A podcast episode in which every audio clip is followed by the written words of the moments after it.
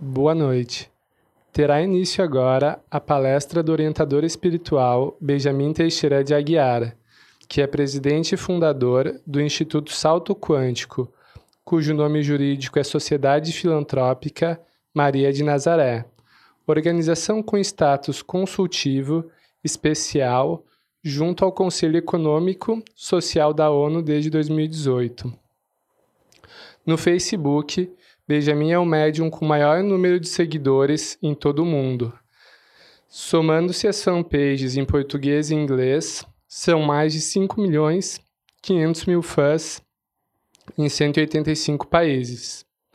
Ele apresenta desde 1994 um programa que hoje é o mais antigo da televisão brasileira, na temática espiritualidade, tendo passado por duas redes nacionais de TV, a Rede Brasil TVE e a CNT. Tem 16 livros publicados convencionalmente e material psicográfico equivalente a 200 livros de porte médio, disponíveis no, no site saltoquântico.com.br. Eu sou Felipe Emil Pacheco, empresário e engenheiro eletricista, e faço parte do Instituto Salto Quântico há 16 anos. E, em nome da instituição, dou as boas-vindas ao público da internet que acompanha esta apresentação ao vivo e posteriormente pelo canal do YouTube do palestrante, hoje com mais de 220 mil inscritos.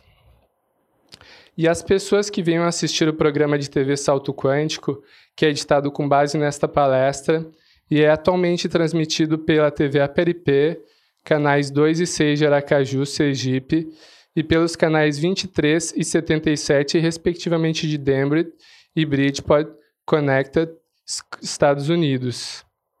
Antes de Benjamin uh, iniciar sua palestra propriamente, será exibido um breve vídeo introdutório produzido pela equipe audiovisual do Instituto Salto Quântico.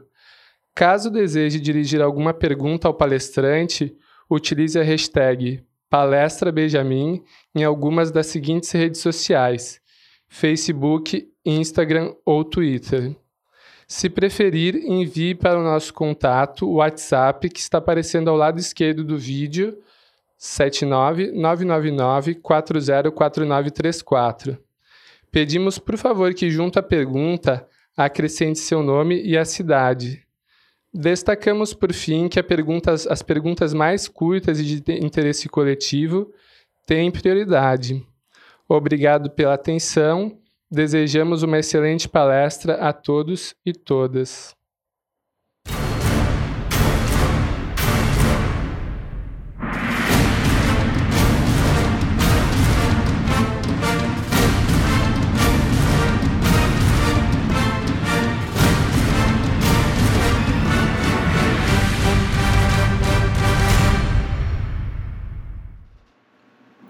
Boa noite a todas e todos uh, que são do público anglófono, tanto aqui nos Estados Unidos, no Brasil, na Europa, no Canadá, aqui na Norte América também.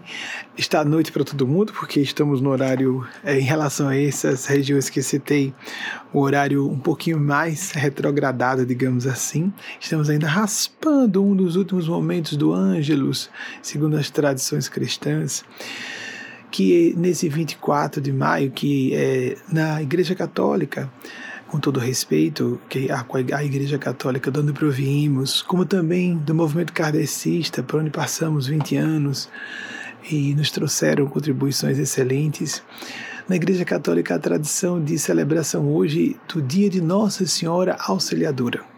Ou seja, nos remetemos aí a invocar a face maternal de Deus, na nossa cultura com esse ícone maternal de Maria, mãe crística, mãe planetária da Terra, para que ela nos auxilie em uma fase tão grave, polifacética, de dificuldades, medonha, pavorosa, não só de pandemia, mas de pandemônio em diversos sentidos, inclusive o socioeconômico político, como estamos acompanhando no mundo inteiro, mas em particular nos Estados Unidos e, lamentavelmente, em particular no Brasil.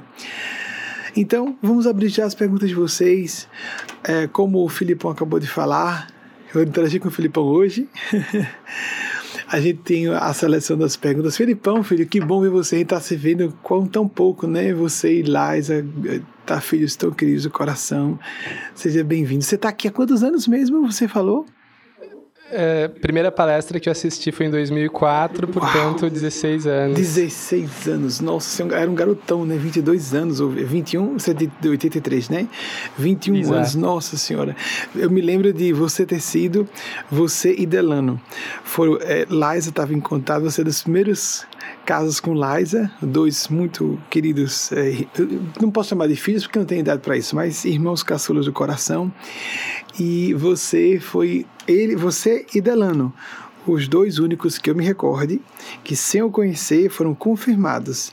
Delano, que foi meu primeiro esposo publicamente assumido, depois Wagner, e para Liza, ela estava em contato com você naquela época que não tinha muito contato de, não, não tinha muitos recursos de vídeo, de imagem, e aí então ela os espíritos pedem que eu fale assim, viu, para a gente se sentir mais humanos nesse momento, todo mundo junto estamos distanciadas e distanciados todos, né? E aí então eu me é, preocupei porque eu não tinha recebido nenhuma foto de Felipe, nada para que pudesse fazer um link e os espíritos disseram: não, esse é o esposo de lá. Você pode falar. Em raríssimas ocasiões eles interferiram esse ponto. E aí de Filipão confirmou tudo o que eles disseram sobre você, Filipão, até que você chegou do Rio Grande do Sul e transferiu residência para Sergipe, muito querido do meu coração, como graças a Deus me dou muito bem com os dois, com a sua, com sua esposa, que é uma, quase uma filha do coração. Obrigado, Bemi, muito obrigado por todo o acolhimento e a oportunidade de estar hoje aqui. Tá bom, filho. Já tem alguma seleção de perguntas, porque alguns começam já sabendo que a gente faz ao vivo, já tem? Pois não, filho, qual é a primeira pergunta? Sim. É, pergunta de Gustavo Martins, da cidade de Monte Santo de Minas, uhum. Minas Gerais. Ótimo. Existe alguma relação entre o processo de desencarne coletivo ocasionado pela Covid-19 com a transição planetária? O presente momento que estamos vivenciando me faz recordar das palavras de Jesus sobre separação do joio e do trigo. Sim, obrigado, Felipão. Daqui a pouco eu chamo você de novo. É, desculpa o nome do rapaz mesmo, é Gustavo, não é isso? Não? Foi Gustavo, perdão? Gustavo Martins. Gustavo Martins, Gustavo. Gustavo, filho, e é, falando para todas e todos, porque esse assunto está na ordem do dia em tantos sentidos e camadas de nossas almas, né? Indubitavelmente, existe numa crise global dessas proporções um karma coletivo. É indiscutível. A separação do joio do trigo, como todas as parábolas de Jesus, que são complexíssimas. Toda é, informação das tradições espirituais, os textos sagrados antiquíssimos, escritos em idiomas mortos. Mesmo, por exemplo, os, os evangelhos, os quatro canônicos, foram escritos em grego. Mas o grego em que foram escritos os evangelhos não é o grego de hoje, é um grego que saiu de uso. Então, foram escritos em idiomas antiquíssimos para públicos destinatários bem diferentes do de hoje.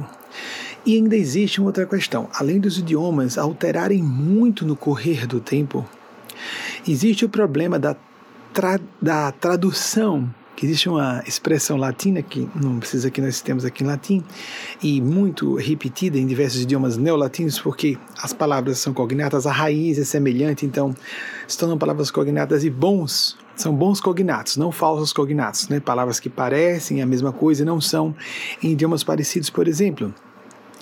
Tal qual o college de inglês, que não tem nada a ver com colégio do português, né? Como todo mundo. É, com inglês todo mundo conhece, não precisa explicar. E é uma, só para dar um exemplo rápido. Então, cada. Qual a expressão latina? Cada tradução implica uma traição. Então, os idiomas por eles próprios modificam-se muito com o tempo. Depois houve tradução e tradução em cima de tradução. O grego, por exemplo, só para falar dos evangelhos, o grego foi traduzido para o latim, do latim para as línguas neolatinas, e as versões, por exemplo, os evangelhos que temos aqui nos Estados Unidos, que temos no Brasil, já não são mais as clássicas, as mais antigas. Nessas atualizações de português é como se houvesse uma nova tradução dentro do mesmo idioma.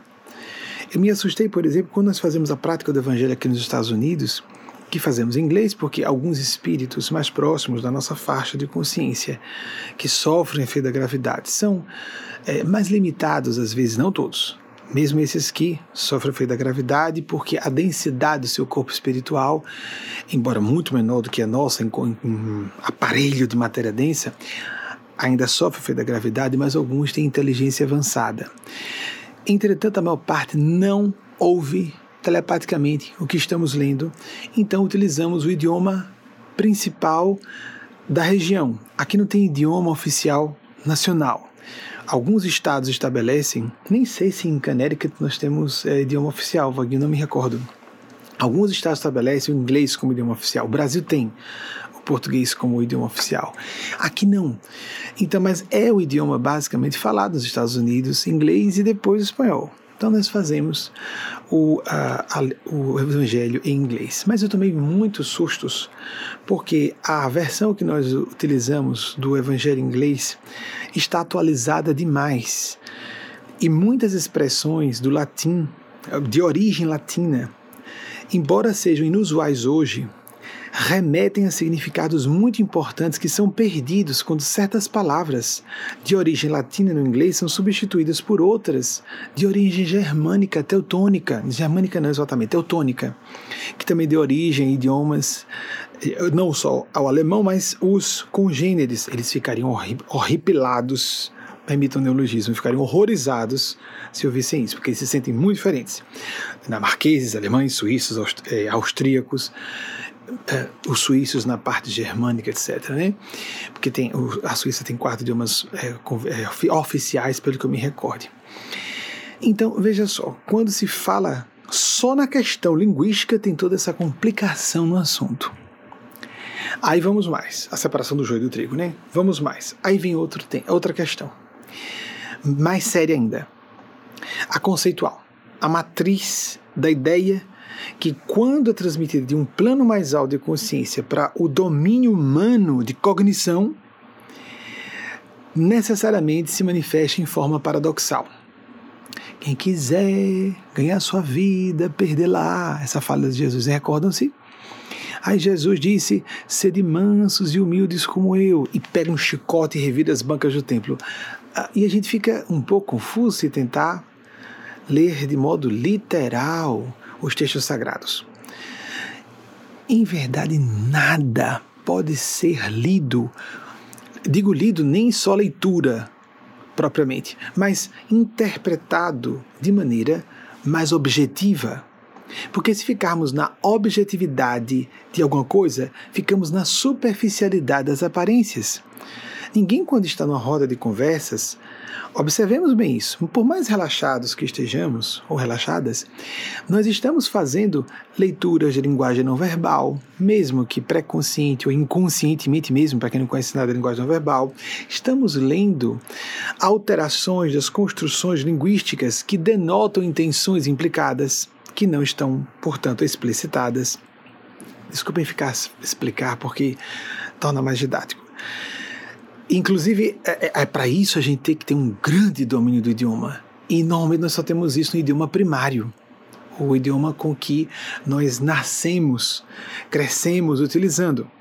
Tem muita gente, não há língua oficial Connecticut, obrigado, Wagner, eu não me recordava se aqui em Connecticut. Alguns estados estabelecem o inglês como idioma oficial, e, mas os Estados Unidos são de tal modo apaixonados, a cultura nacional que é tão apaixonada pela liberdade que não existe idioma é, oficial nos Estados Unidos como é, Estado federal, né? a, a, a, união deles, como nós chamamos no Brasil, a, a união, a parte federativa, no nível federativo, não existe definição. E alguns estados, pela lei, aqui há uma diferença enorme na legislação de estado a estado, isso é bem conhecido, e não há aqui. Em alguns, eh, em alguns existe essa definição, em outros não. Canética eu não me recordava ao certo, por isso pedi a pesquisa. É tão bom isso, poder pesquisar na hora, porque a palestra é provocada por vocês. Pois bem, voltamos. Separação do joio do trigo. Então a gente tem que fazer um esforço para procurar a essência do pensamento por detrás das palavras. A separação do joio do trigo, essa distinção que, se nós quisermos ou ser mais profundos, ou mais filosóficos, ou uh, mais rigorosos em termos acadêmicos, até científicos. Nós diríamos científicos não tanto porque a ciência é mais objetiva nesse aspecto, no melhor sentido da expressão objetiva, não no sentido de superficialidade, mas de buscar um dado seguro, não é? A ciência busca fatos, dados, informações, números. Muito bem. Quanto possível, números. Às vezes, de acordo com a ciência, não é possível transformar alguma informação em número, mas tenta-se, quanto possível, fazer-se isso em boa parte das disciplinas científicas. Muito bem. Quando nós trazemos a ideia de joio e trigo, então no nível profundo nós chamamos maniqueísmo. Não podemos dicotomizar e não pode dizer que uma coisa é boa e outra é má, porque existem uma série de, é, como é que nós podemos dizer, intersecções ambivalências, isso é bom numa perspectiva, isso torna ruim em outra, isso é bom numa época, vai ser condenado em outra, ou já foi condenado no passado. Em diversos sentidos, alguma coisa é ah, avaliada como boa ou do bem ou belo ou não, de acordo com circunstâncias. Eu vi recentemente uma pesquisa curiosa que é, em certo país assolado pela HIV, os homens acham mais sexys as mulheres que é, apresentam uma, um acúmulo maior de tecido adiposo, ou seja, que sejam mais obesas. E, é, e imigrantes desse mesmo país. No Reino Unido, é bem recente isso. E no Reino Unido não tem essa predileção. Preferem mulheres mais magras. Ou seja, o que está por trás disso é que parece indicar, é só parecer, parece indicar que uma pessoa obesa não padece, seja da própria AIDS ou não teria soropositividade para o HIV. Não indica nada, mas parece que não teria o vírus que gera a tal da síndrome da imunodeficiência adquirida. Então, voltando, separar joio, há muita subjetividade, isso eu quero dizer nessas avaliações. O que nós temos que observar é que, em termos pragmáticos, há divisão de bem e mal, sim. Embora não possamos ter absoluta segurança quando uma certa situação é boa ou má, mas nós temos que avaliar, sim, com espírito de responsabilidade, visando o nosso bem não apenas, mas o bem das pessoas próximas a nós ou à distância, o maior, aquele princípio que nós apresentamos em nome de Eugênia Spásia, visando a médio e longo prazos o, bem do maior número possível de pessoas que possam vir a ser alcançadas por aquela iniciativa e, se possível, a curto prazo também, mas primeiro focando o médio e longo prazos como fica complicado, não é, Gustavo? E todas e todos que nos acompanham. Mas aí vamos então à questão do joio e do trigo. O joio, as, as grandes tradições eh, espirituais, em, em seus textos sagrados, pedem que nós, com muito cuidado, traduzamos o que está acontecendo. Uma situação recente, por exemplo, desde uma conversa informal de amigos, e muito mais, um estudo, um professor de português ensino fundamental médio pode pedir, vamos fazer interpretação de texto. Isso é uma espécie de estudo elementar, tanto é chamado ensino fundamental. Agora imaginemos algo mais intrincado. Recentemente, é, Eugênia Spazia falou uma situação, eu fiz uma leitura intuitiva de uma situação complicada e Eugênia Spazia, nossa mestra do plano maior, disse: Todos os significados implicados no símbolo que você viu estão certos. Isso é raríssimo de ela. Eu não me lembro de nenhuma outra ocasião. Eu tenho 32 anos de contato nessa encarnação, dessa minha existência física, com Eugênia Spásia. Os primeiros quatro anos o contato foi menos comum. A partir de. Não, três, não, quatro, não, três. A partir de 1991 ficou sistemático. No início, semanal, duas vezes, três vezes na semana, e foi acelerando bastante durante a década de 1990, até que na virada do século passou a ser diária, e depois de um certo momento que houve uma transição, existe um lusco fosco que eu não saberia precisar em que momento, a partir, vamos dizer, meados dos anos 2000, que o acesso à Eugênia foi ficando contínuo. Nós vivemos uma espécie de sinergia psicoespiritual. Eu tenho acesso à mente dela continuamente e ela acesso à minha. No meio kardecista, repito com todo respeito, apesar de não nos definirmos kardecistas, já fomos, e há muita gente bem no meio kardecista, no meio católico, em todas as religiões, amigos e amigas. Isso se trata apenas de identidade principiológica, só isso. Ninguém vai ser salvo pertencer ou não pertencer a essa ou aquela religião. No meio kardecista chama-se isso de mandato mediúnico ou mediunato. Quando, por uma extensão de responsabilidade muito grande, alguém que se apresente como canal da espiritualidade maior, é, precisa de uma assistência contínua de um ser superior. Justamente porque não vai ter condições de ter acesso a informações, por exemplo, sobre a média do público presencial que está ouvindo, o que é que é mais importante ser dito em nome de uma agenda que não é nossa, é do plano maior. Quer a pessoa acredite ou não nisso. O interessante é que nesse assunto nunca aconteceu isso em todo esse tempo no dia 7 de outubro de 2005, então foi muito marcante, houve uma mudança dramática, houve momentos que, é, de rupturas, poderíamos dizer paradigmáticas, foi, porque foi mesmo, e ou rupturas psíquicas, no sentido emocional, era uma ruptura psíquica, que abriram as minhas percepções de uma forma que eu não imaginava que elas seriam abertas, embora desde a infância portasse funções mediúnicas sobre maneira psicoaudiência de modo que se assemelha a distúrbios psiquiátricos. E por muito tempo, quando eu fui ler o assunto, eu achava que eu tinha mais um distúrbio psiquiátrico do que mediunidade. Então, terrível isso. Na verdade, a gente ri porque é muito desagradável que quantas pessoas dotadas de mediunidade são é, tratadas com psicofármacos, embora os psicofármacos estejam na Terra em nome de Deus, porque existem enfermidades mentais em todo lugar mais do que nós imaginamos. Muito bem, voltando. As camadas diversas de significado. Ela falou nessa situação que em todos os níveis que eu havia percebido possíveis implicações, tudo estava certo. Ela só não disse em que grau estava certo. E o quanto aquilo era apenas uma leitura de intenções ou propósitos de alguém, ou de fato aquilo estava para acontecer. Eles respeitam nosso livre-arbítrio. E interessante isso que é, eu me recordo quando é, nós, isso eles pediram para suspender. Bem, quantas vezes nessa questão do contato com a espiritualidade nós temos uma atitude desrespeitosa? Vou me confidenciar aqui para vocês, isso eu não sei se eu disse em palestras públicas, nas reservadas para o nosso grupo que compõe reuniões mediúnicas, eu já disse algumas vezes no correr dos anos, mas eu não sei se eu disse aqui em público assim para o público mais heterogêneo, mesmo porque as palestras antigas estão sendo retiradas do ar. A nossa equipe já está há mais de um ano retirando tudo do ar de antes de 2018 foi uma, uma solicitação dos bons espíritos, porque eu estava em processo de treinamento para filtrá-los, filtrá-las, esses mestres e mestras do plano maior durante essas décadas todas.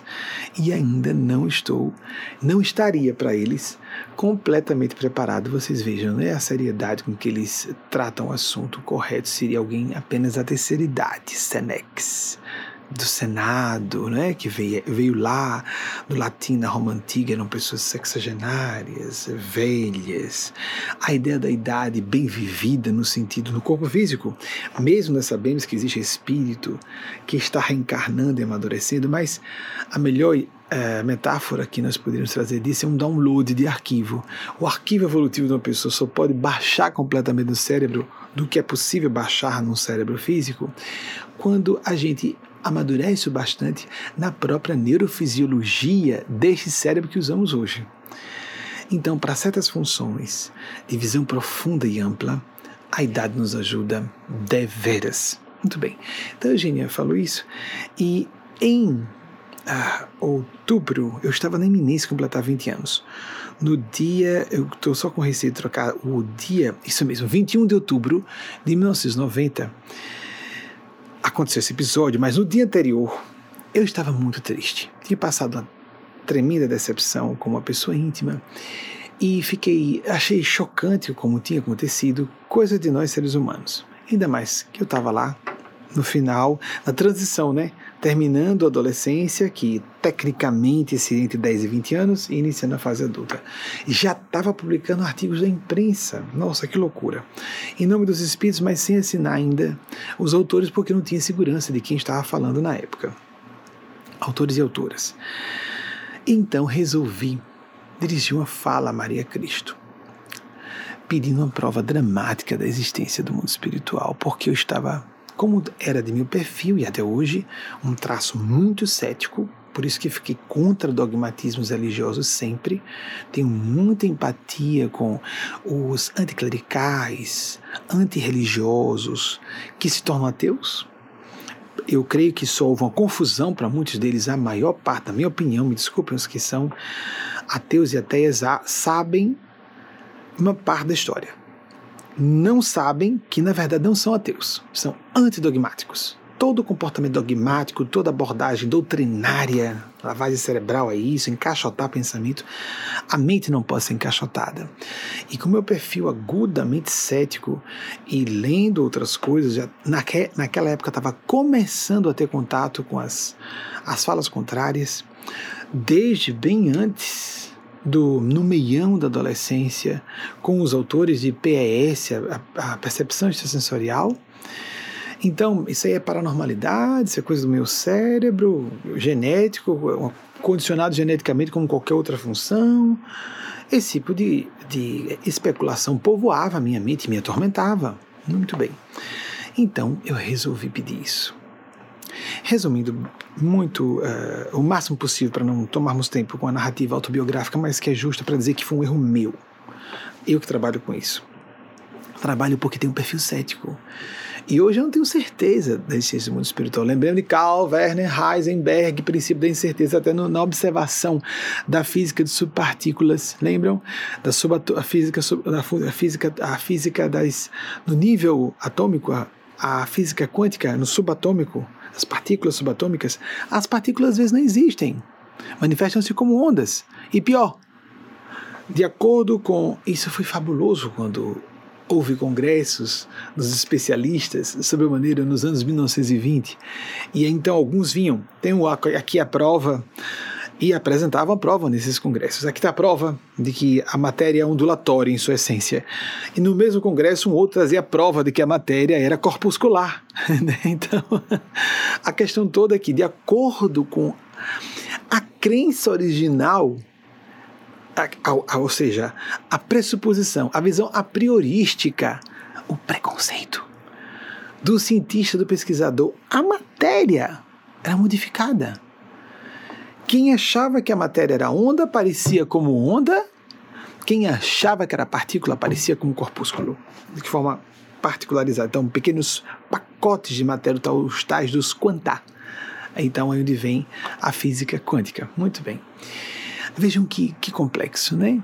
Nós podemos ver um fenômeno só como paranormal, só como mediúnico, ou por que não ver as duas coisas simultaneamente? No momento que eu estou canalizando os espíritos, é lógico, e qualquer médium, nós estamos filtrando pelo nosso inconsciente. Impossível que não apareça algo do nosso inconsciente no processo de filtragem. Mas quem disse que não existe uma outra livre inteligência se canalizando simultaneamente? É, esse, essa ideia do, de a matéria ser simultaneamente as duas coisas foi trazida a lume no princípio da uh, Niels Bohr, o princípio da complementaridade, de que a matéria seria corpuscular e ondulatória simultaneamente. Isso no nível da física. Como é que nós vamos ter certezas para falar de Deus e de espiritualidade?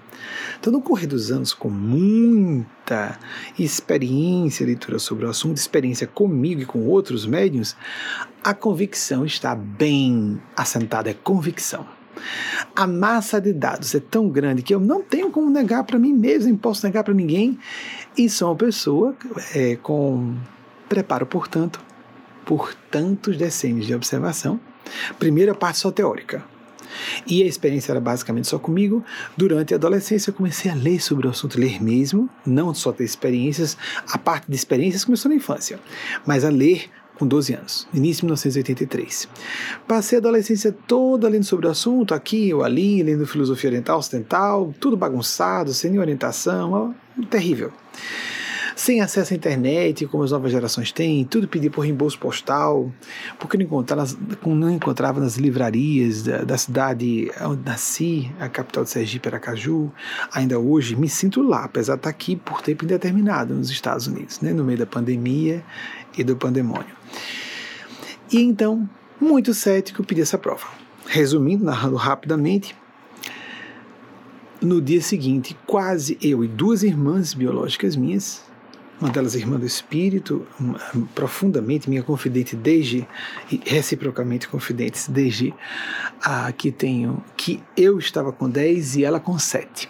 Desde o início de 1981, Marília, que está nos assistindo, e é, ela estava no carro, mas uma outra irmã, uma outra irmã embaixo, na propriedade rural da família. Nós estávamos atravessando uma espécie de platô é, sobre uma elevação no meio daquela propriedade, eu estava dirigindo o veículo, o freio falhou. E o carro parou num pedrouço que eu não sei como foi que uma pedra tão pequena segurou o carro à beira do precipício. Quando eu mostrei a uma única pessoa, porque eu fiz assim, fiz um esforço, né, de voltar lá e só voltei uma vez. A pessoa conhecia, eu não sabia que era tão alto assim. Isso, eu sou ruim de fazer essas, essas estimativas, mas eu diria que seria a altura de um edifício de sete andares, dez andares. Eu posso estar me equivocando isso aí, mas era um precipício para qualquer lado para onde o carro fosse. Quando aconteceu a prova, a prova, à beira da morte, para poder, ó, tá bom. Quando a gente pede prova espiritualidade, a prova não vem como a gente quer. A prova não vem como a gente quer, a prova vem como o céu avalia que nós mereçamos e precisamos.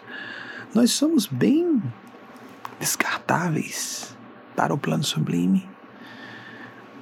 Uma pessoa está com tudo, poder, dinheiro ou fama, o que for, e pode o corpo parar no dia seguinte. Um colega meu de faculdade de Direito morreu assim com aneurisma cerebral aos 24 anos. 24.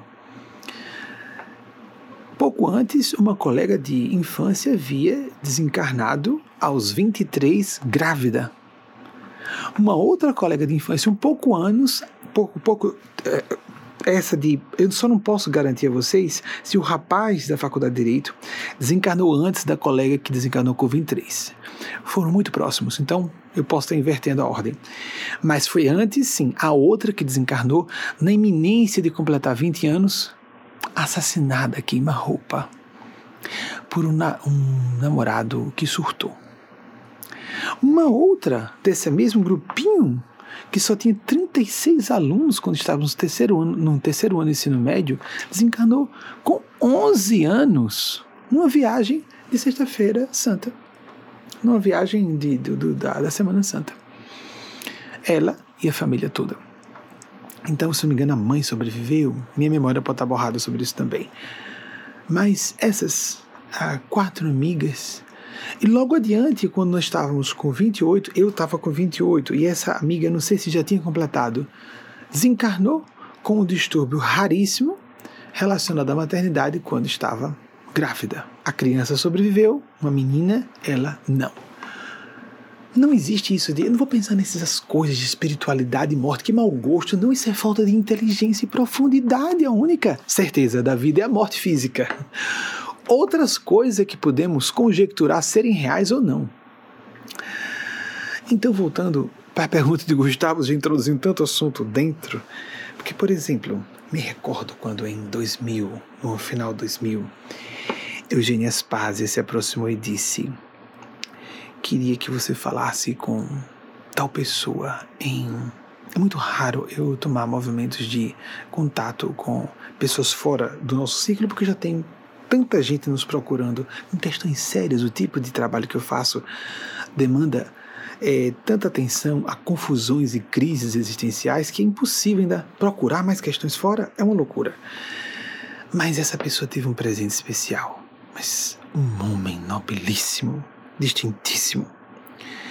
Eugênia Spásia descreveu, narrou um evento que estava acontecendo com essa pessoa num dos palácios de Brasília, num dia de feriado, à noite, é, completamente não esperável que estivesse, e o que essa pessoa estava fazendo naquele momento, naquele feriado.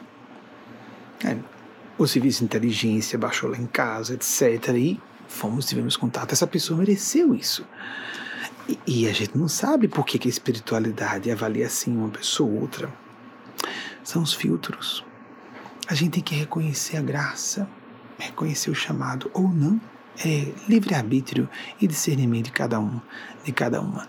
Nós temos o chamado e podemos ouvir o chamado de todas as formas e ler de acordo com nossas pressuposições de verdade a respeito dos outros. O universo humano é assim. Então, voltando, separar o joio do trigo. Não só está acontecendo isso agora em massa, ninguém morre fora de hora, porque senão Deus erraria e Deus é o absoluto. Se Deus é absoluto ou absoluta, quem preferir dizer, não há nada que aconteça fora de hora ou de lugar. Se existe uma, um governo federal confuso, não é? que permite que, por certas ausências de medidas, mais mortes aconteçam, nós atraímos, nós produzimos essa situação de algum modo. Alguns participaram diretamente em que isso acontecesse no correr da década passada. Alguns têm responsabilidade kármica e vão dar contas, quer acredite ou não, sobre isso. E muita gente colocou no poder. Então estamos colhendo o que plantamos. Por outro lado, mesmo pessoas que digam, mas eu não participei, eu sou inocente, isso é o problema. Nós, seres humanos, de novo, vítima. Não, mas eu não fiz por merecer meus filhos, minhas filhas, euzinho, euzinha, ego. Como se Jung, a ilusão do ego. Se estamos passando por isso, é uma experiência muito importante de amadurecimento e responsabilidade, de novo, amadurecimento psicológico e espiritual. Para vermos com mais clareza o que somos. A vida é tão fugaz. O espírito Eugênio Aspásia quando nós íamos começar a palestra fechada de ontem à noite, disse algo, isso é importante, Gustavo e todas e todos que estão nos ouvindo, por causa do aspecto é, de aplicação prática pessoal disso aí. A gente vê coletivamente, está todo mundo apavorado com as notícias, a gente tem que se apavora e desapavora, tá certo, gente? A gente tem que abaixar o fogo do pânico, da ansiedade, é normal. Se a pessoa não tiver um mínimo de, de inteligência e percepção é que não vai se assustar em alguns momentos. Mas se a gente tem um mínimo de conexão com a realidade, pode ter algumas vertigenzinhas em algum momento e pronto, vamos voltar ao eixo. Vamos voltar ao eixo. Então, é, prestemos atenção que, sim, Eugênia Spásia é esse assunto que vai nos ajudar a refletir sobre o assunto. Quando, antes de fazer essas palestras, eu tenho orações e meditações vários momentos durante o dia, funciona um trabalho de monástico, né? Já não faz muita diferença para mim o enclausuramento, porque eu vivo nessa semi-clausura sempre. Essas palestras internas eu fazia presencialmente. Sinto falta. Muitas amigas e amigos, queridos, antigos de muito tempo, como o Filipão e a esposa dele, Liza, deve apresentar na próxima semana. Liza, Liza, um beijo no seu coração, princesa. Então, e ansioso para estar em Aracaju e no Brasil novamente e nos visitarmos. Eu com o Vaguinho, Delano também, que é hoje o irmão do coração e que mora conosco, visitarmos vocês dois. E então, antes das palestras, depois dos diversos horários de meditação, oração, que agora também não tem as palestras públicas, do, as palestras fechadas, só as públicas do domingo, que também eram com público presencial em Aracaju, nada por acaso. E experimentamos isso, porque o que acontece com a ausência da presença, permitam a redundância, é que eu posso me concentrar muito mais no que os guias espirituais estão querendo que eu fale. Porque não tem como aquilo que eu falei a vocês sobre separar a parte paranormal da mediúnica. Em termos clássicos, na literatura kardecista, se falava de animismo e mediunismo. Sim, pode ser assim. não tinha como estar em contato com o olhar e as energias diretas das pessoas e sem querer responder algum pensamento ou ter que responder às vezes percebendo qual era o pensamento de alguém. Não sou bom telepata. Não sou bom telepata, mas misturo algumas coisas de vez em quando e dá algumas ficam óbvias demais e, e dá para perceber. E às vezes não posso garantir se foi telepatia, se foi leitura de linguagem não verbal, se foi uh, um conjunto disso, e não importa prefiro me concentrar no que os guias espirituais têm a dizer. Então, na psicografia que fazia, que façam essas palestras, na psicografia, não para dizer o tema, eles ficam só conversando comigo, ela em particular, Eugênia Spásia, fazemos orações mântricas, fazemos preces, só que no meio dessa fala, ela disse em estado de graça, que maravilhosa época que vivemos. Você não percebe? Ela perguntou. Aí, bem, eu já sabia que ela dizia alguma coisa sobre que eu não tinha refletido ainda. O que você quer dizer? Então ela falou: as pessoas estão como que à beira da morte todas. Elas estão tendo a ilusão de que todas as pessoas que, lembrando, pessoas que têm, por exemplo, que respeitam a ciência e que sabem que o perigo da contração, da infecção do SARS-CoV-2 é passível de acontecer com qualquer pessoa, que é mais fácil do que se imagina, que o vírus tem um grau alto de letalidade. Em qualquer faixa etária, apenas as manifestações sintomatológicas podem variar de faixa etária a faixa etária, de acordo com o grupo de risco ou não, aqui a pessoa participa mais de um grupo, grupo de risco, como se manifesta em bebês, em crianças, em adolescentes, em adultos jovens, mas cada vez mais sintomas aparecem de, uma, de um vírus forte, passou um vírus pneumônico, agora um vírus sistêmico, Quanto mais se estuda e mais observam-se os casos, mais complexo é o problema.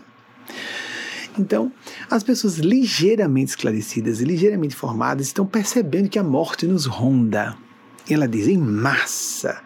Milhões de pessoas retroalimentam o estado de espírito de reflexões profundas e agudas que as pessoas só costumam fazer à beira da morte aquelas grandes mudanças que a gente vê na literatura, que a gente vê nos filmes de boa qualidade, e às vezes algumas produções para TV fechada ou quando nós presenciamos, os poucos e poucas tivemos essa experiência de alguém à beira da morte, como as pessoas choram, pedem perdão, veem que, oh meu Deus, ou voltam de uma enfermidade grave e dizem, meu Deus, como a vida é valiosa, e começa a dar importância a coisas que não dava tanta importância antes, muda a prioridade dos seus valores, inverte completamente aquilo que era considerado mais importante ou menos importante.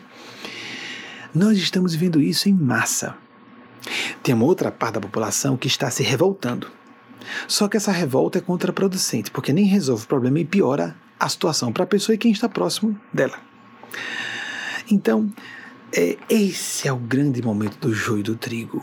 Mais do que, Gustavo, foi muito boa a sua pergunta por isso, mais do que provocar o que está fora, ativar o que está dentro de melhor Todos estamos sofrendo com isso. Frustração, sentimento de impotência, mas de repente uma coisa que parecia distante, né? Ah, nunca poderia ser vista como distante. Morte física. Mas é algo tão natural como dormir, beber água, comer. Morrer fisicamente é uma é um fenômeno, um ciclo natural inexorável. Essa fantasia dos transhumanistas, ah, vamos fazer download do cérebro, da memória. Nossa, quanta. Ah, o gene de envelhecimento, vamos viver mais, de forma mais longeva, seremos mais longevos, mais saudáveis. Já acontece isso com todos os ganhos do sanitarismo, da alimentação, da farmacologia, da medicina, etc, etc, etc. Mas meu Deus do céu, quanta fantasia disfarçada de ciência, é uma pseudociência. Muito bem. E então, de repente, nessa época de tantas ilusões de que eu posso tudo o que eu quiser, eu consigo, nem falta, oh, vamos mentalizar, o sol vai nascer como uma bola de sorvete amanhã, e eu acredito, se eu acreditar, acontece, é quase como se fosse isso. Aí vem uma pandemia para nos chamar a atenção para o fundamental. Não é um castigo celeste, é um estímulo evolutivo.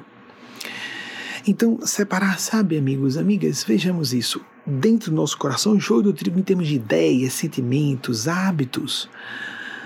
Tem uma coisa muito interessante que disse o. Vaguinho, você pode pesquisar, por favor, Ralph Waldo Emerson. Se eu não estiver enganado, Ralph Waldo Emerson, grande filósofo transcendentalista, o pai da escola transcendentalista norte-americano, norte-americana, norte-americano ele, a escola americana, viveu entre 1803 e 1882. Então ele desencarnou no ano que faria 79, eu não sei se ele já tinha feito 79 anos.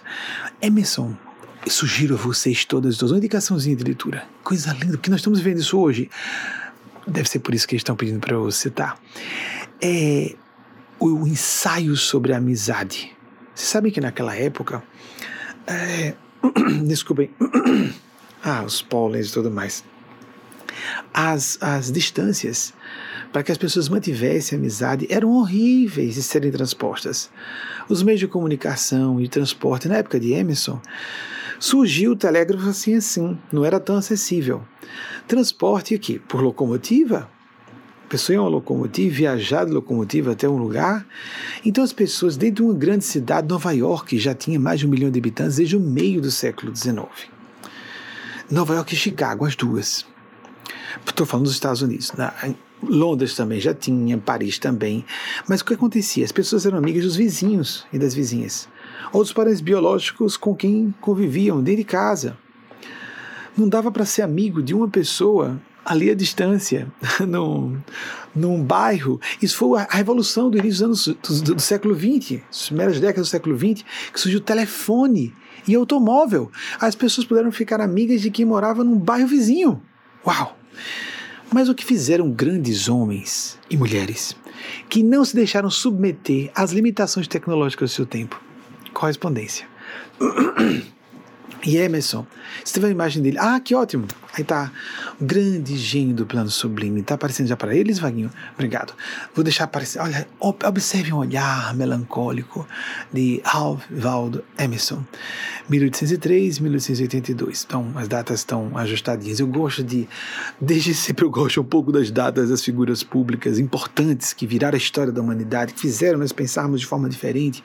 Temos uma dívida de gratidão enorme com essas pessoas. Eu me recordo recordo que algumas pessoas dizem, você cita tanta gente, que é, meu Deus, isso é gratidão, a gente tem que respeitar os grandes homens e mulheres do passado. O que eles faziam?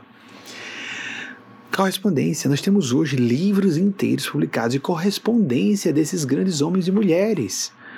Assim como, por exemplo, foi Teresa d'Ávila, Santa Teresa Grande, assim chamada, uma grande intelectual que se correspondeu com os homens importantes da época, o nosso imperador do Segundo Império, Dom Pedro II, que se correspondia com os homens mais ilustrados da época, um desses correspondentes, Victor Hugo, se não estiver enganado, Victor Hugo, o extraordinário literato não só da língua francesa, mas da literatura universal. Esses caras, imagine, em literatura a pessoa transcender o seu próprio idioma. Então, o nível das ideias era tão modo extraordinário que a questão linguística e idiomática propriamente perdia a importância que originalmente teria.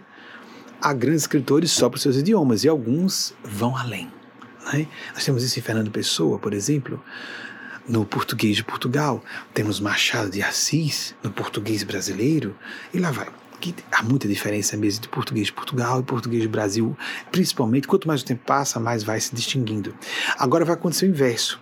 Nós vamos acabar tornando mais próximos porque toda a produção televisiva brasileira chega a Portugal e há uma tendência de influenciar-se o português e Portugal pelo português do Brasil. Ironia das coisas, né? Acaba se havendo uma troca, uma permuta intercultural, porque apesar de eh, fazermos uso do mesmo idioma, as culturas são bem distintas, né?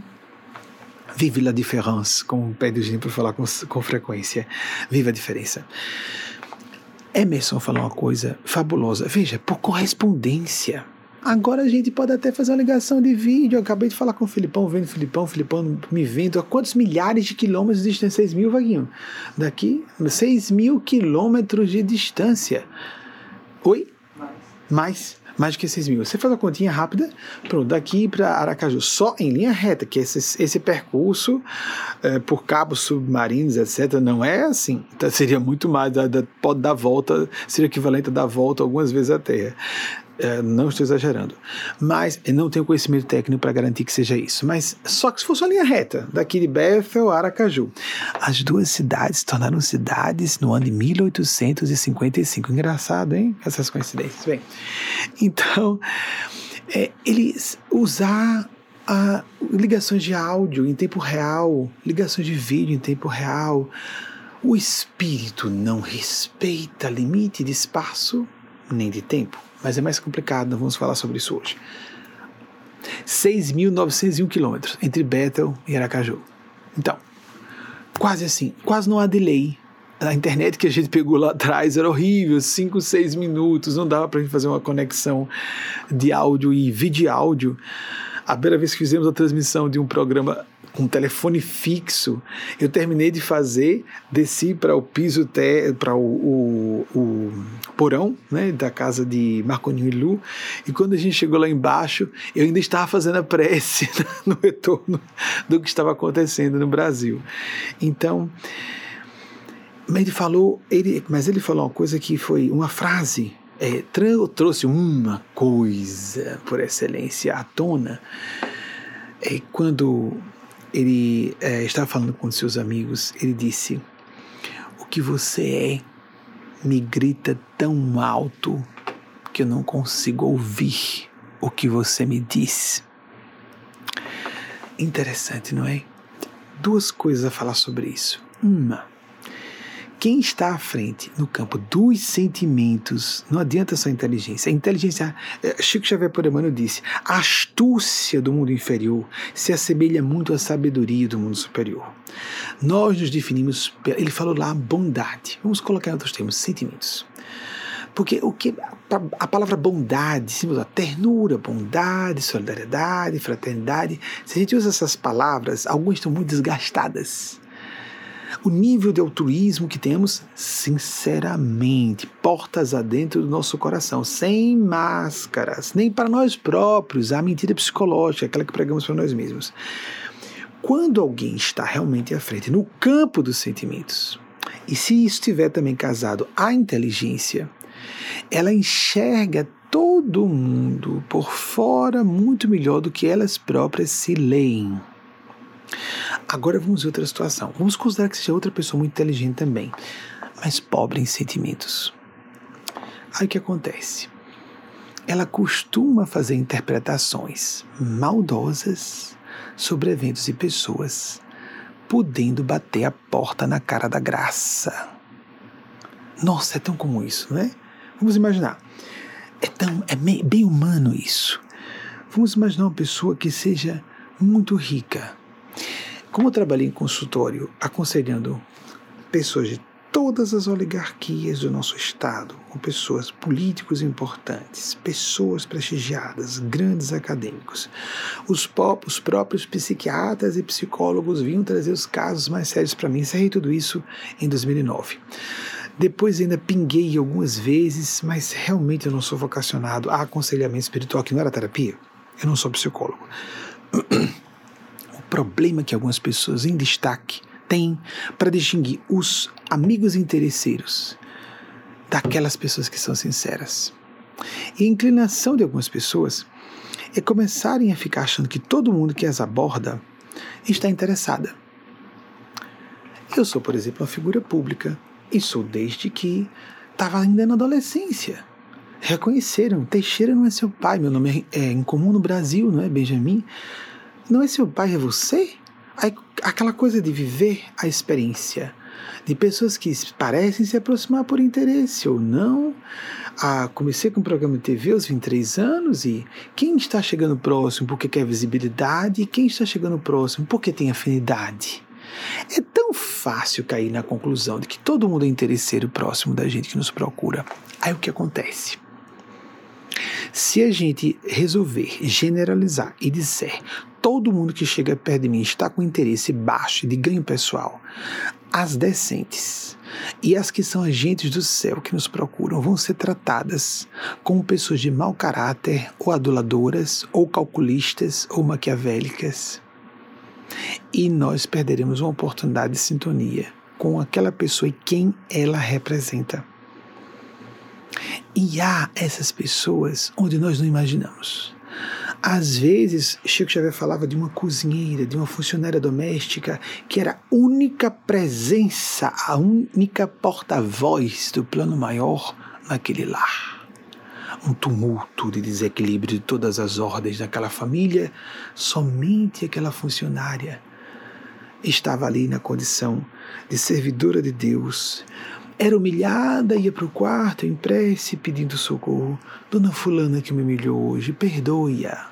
Ela ela não está bem, o marido a tratou mal hoje. E o marido, seu fulano, doutor fulano, está estressado com o trabalho. E orando pelas pessoas que a atacavam e a humilhavam. Para completar, se tivesse a pele escura, isso é tão primário, né, gente? É vergonhoso avaliar uma pessoa por ter mais melanina na pele ou não. Uau! A ciência vê botar isso na lata do lixo, esse tipo de preconceito. Todos viemos da África, ponto. É, havia uma polêmica até o início do século, não tem mais. Todos viemos da África, ponto.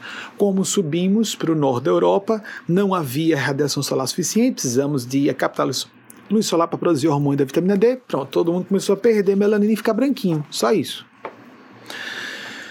Ou avaliarmos as pessoas assim é tão pobre, é tão comum, tão generalizado ou se uma pessoa tem potencial reprodutivo ou não. Essa questão de ter potencial reprodutivo ou não tem. Por exemplo, tem pessoas que não gostam de quem faz cirurgia plástica. Sentem como se fosse uma fraude. Uma mulher de 60 que fez algumas cirurgias plásticas para parecer que tem 40? Não, não parece, mas o inconsciente, na verdade, as pessoas têm que se sentir bem em sua idade. Mas eu, por exemplo, que uh, não, imagino, não me imagino fazer cirurgia plástica, então por isso mesmo vou defender quem faz. Então, algumas senhoras, a cultura tirânica com as mulheres, ah, vamos separar o joio do trigo.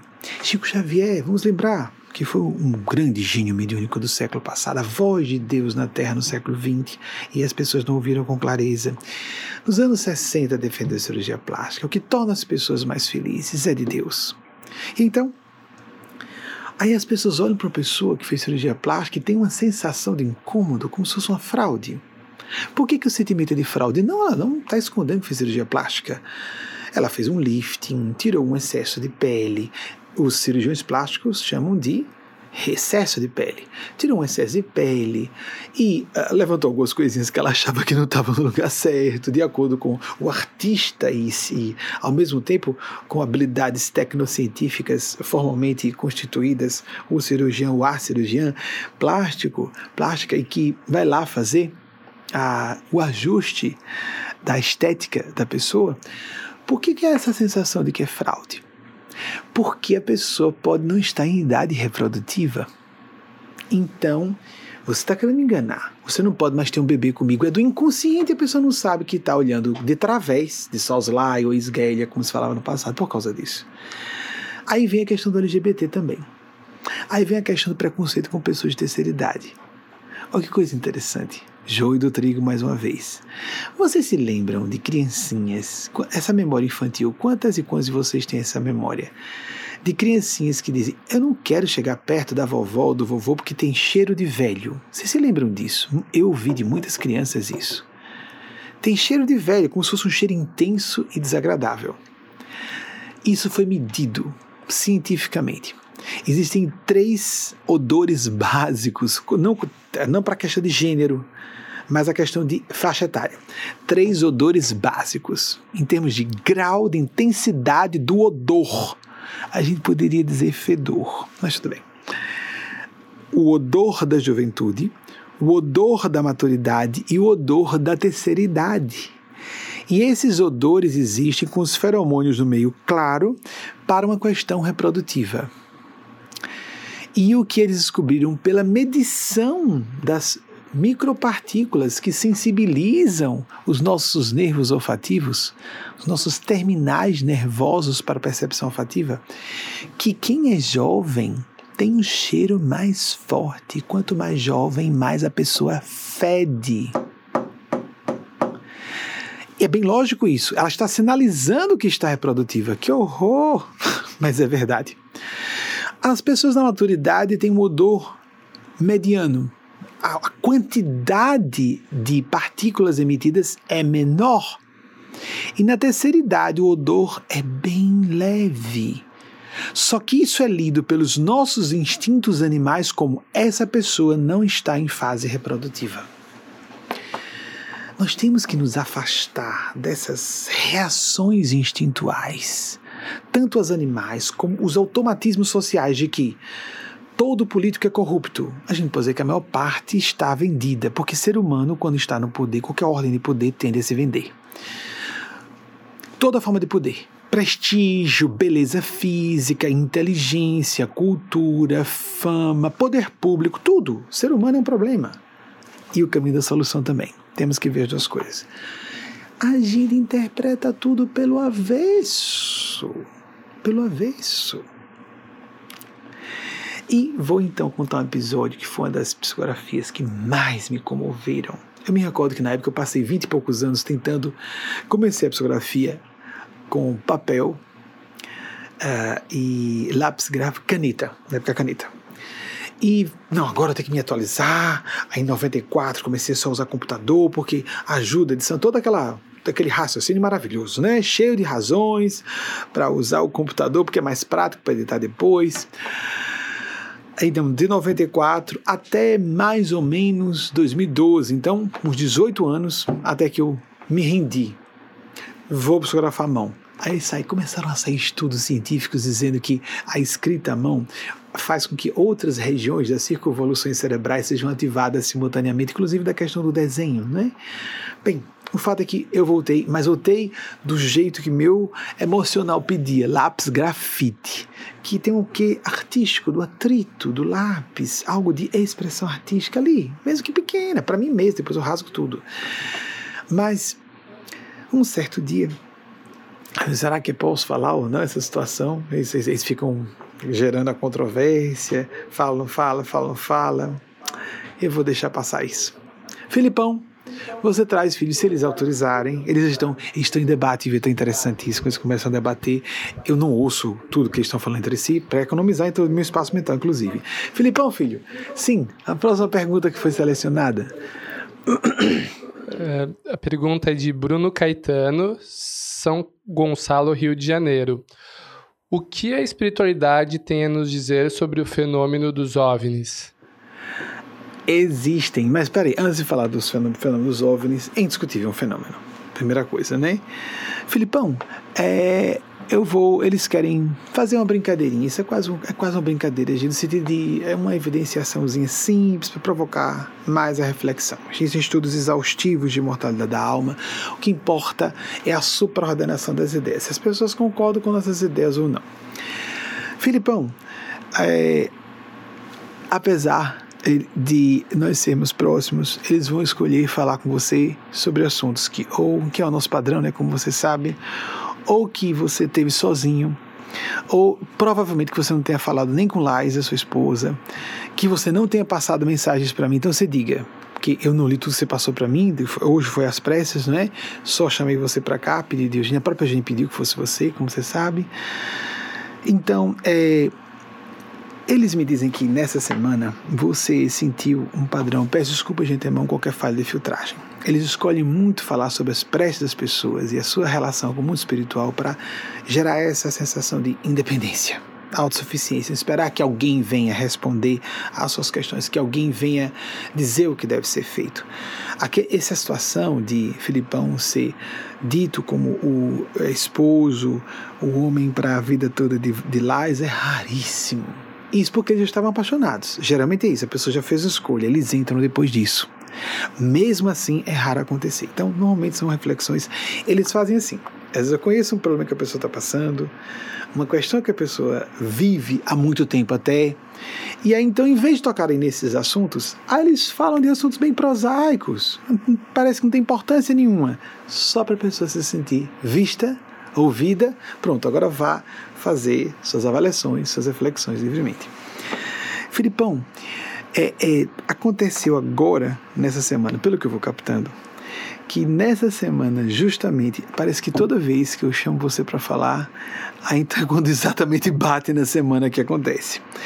Ali vieram vários flashes e, e com uma sensação de frustração e desejo de, de realmente uh, de projetar, o desejo de planejar uma eventual introdução sua na, na carreira de medicina, aquela, aquele desejo de, de, anatomo, de estudar anatomofisiologia, de, oh meu Deus, e como médico agora na pandemia poder entrar, mas nessa semana, mais uma vez você se pegou, pelo que eu capto, voltando a esse pensamento que você não tinha um bom tempo, mas que nessa semana, justamente né, para facilitar você se lembrar, esses últimos sete dias você sentiu isso. Aconteceu isso mesmo, Filipão? Perfeitamente, Bemin. É, foi mais precisamente na quinta-feira. Que eu interessante. Estive numa unidade de saúde de, do município de Estância, aqui de Sergipe, e lá tiveram algumas situações que me remeteram a, a, a esse, esse, esse desejo. Esse antigo planejamento, né?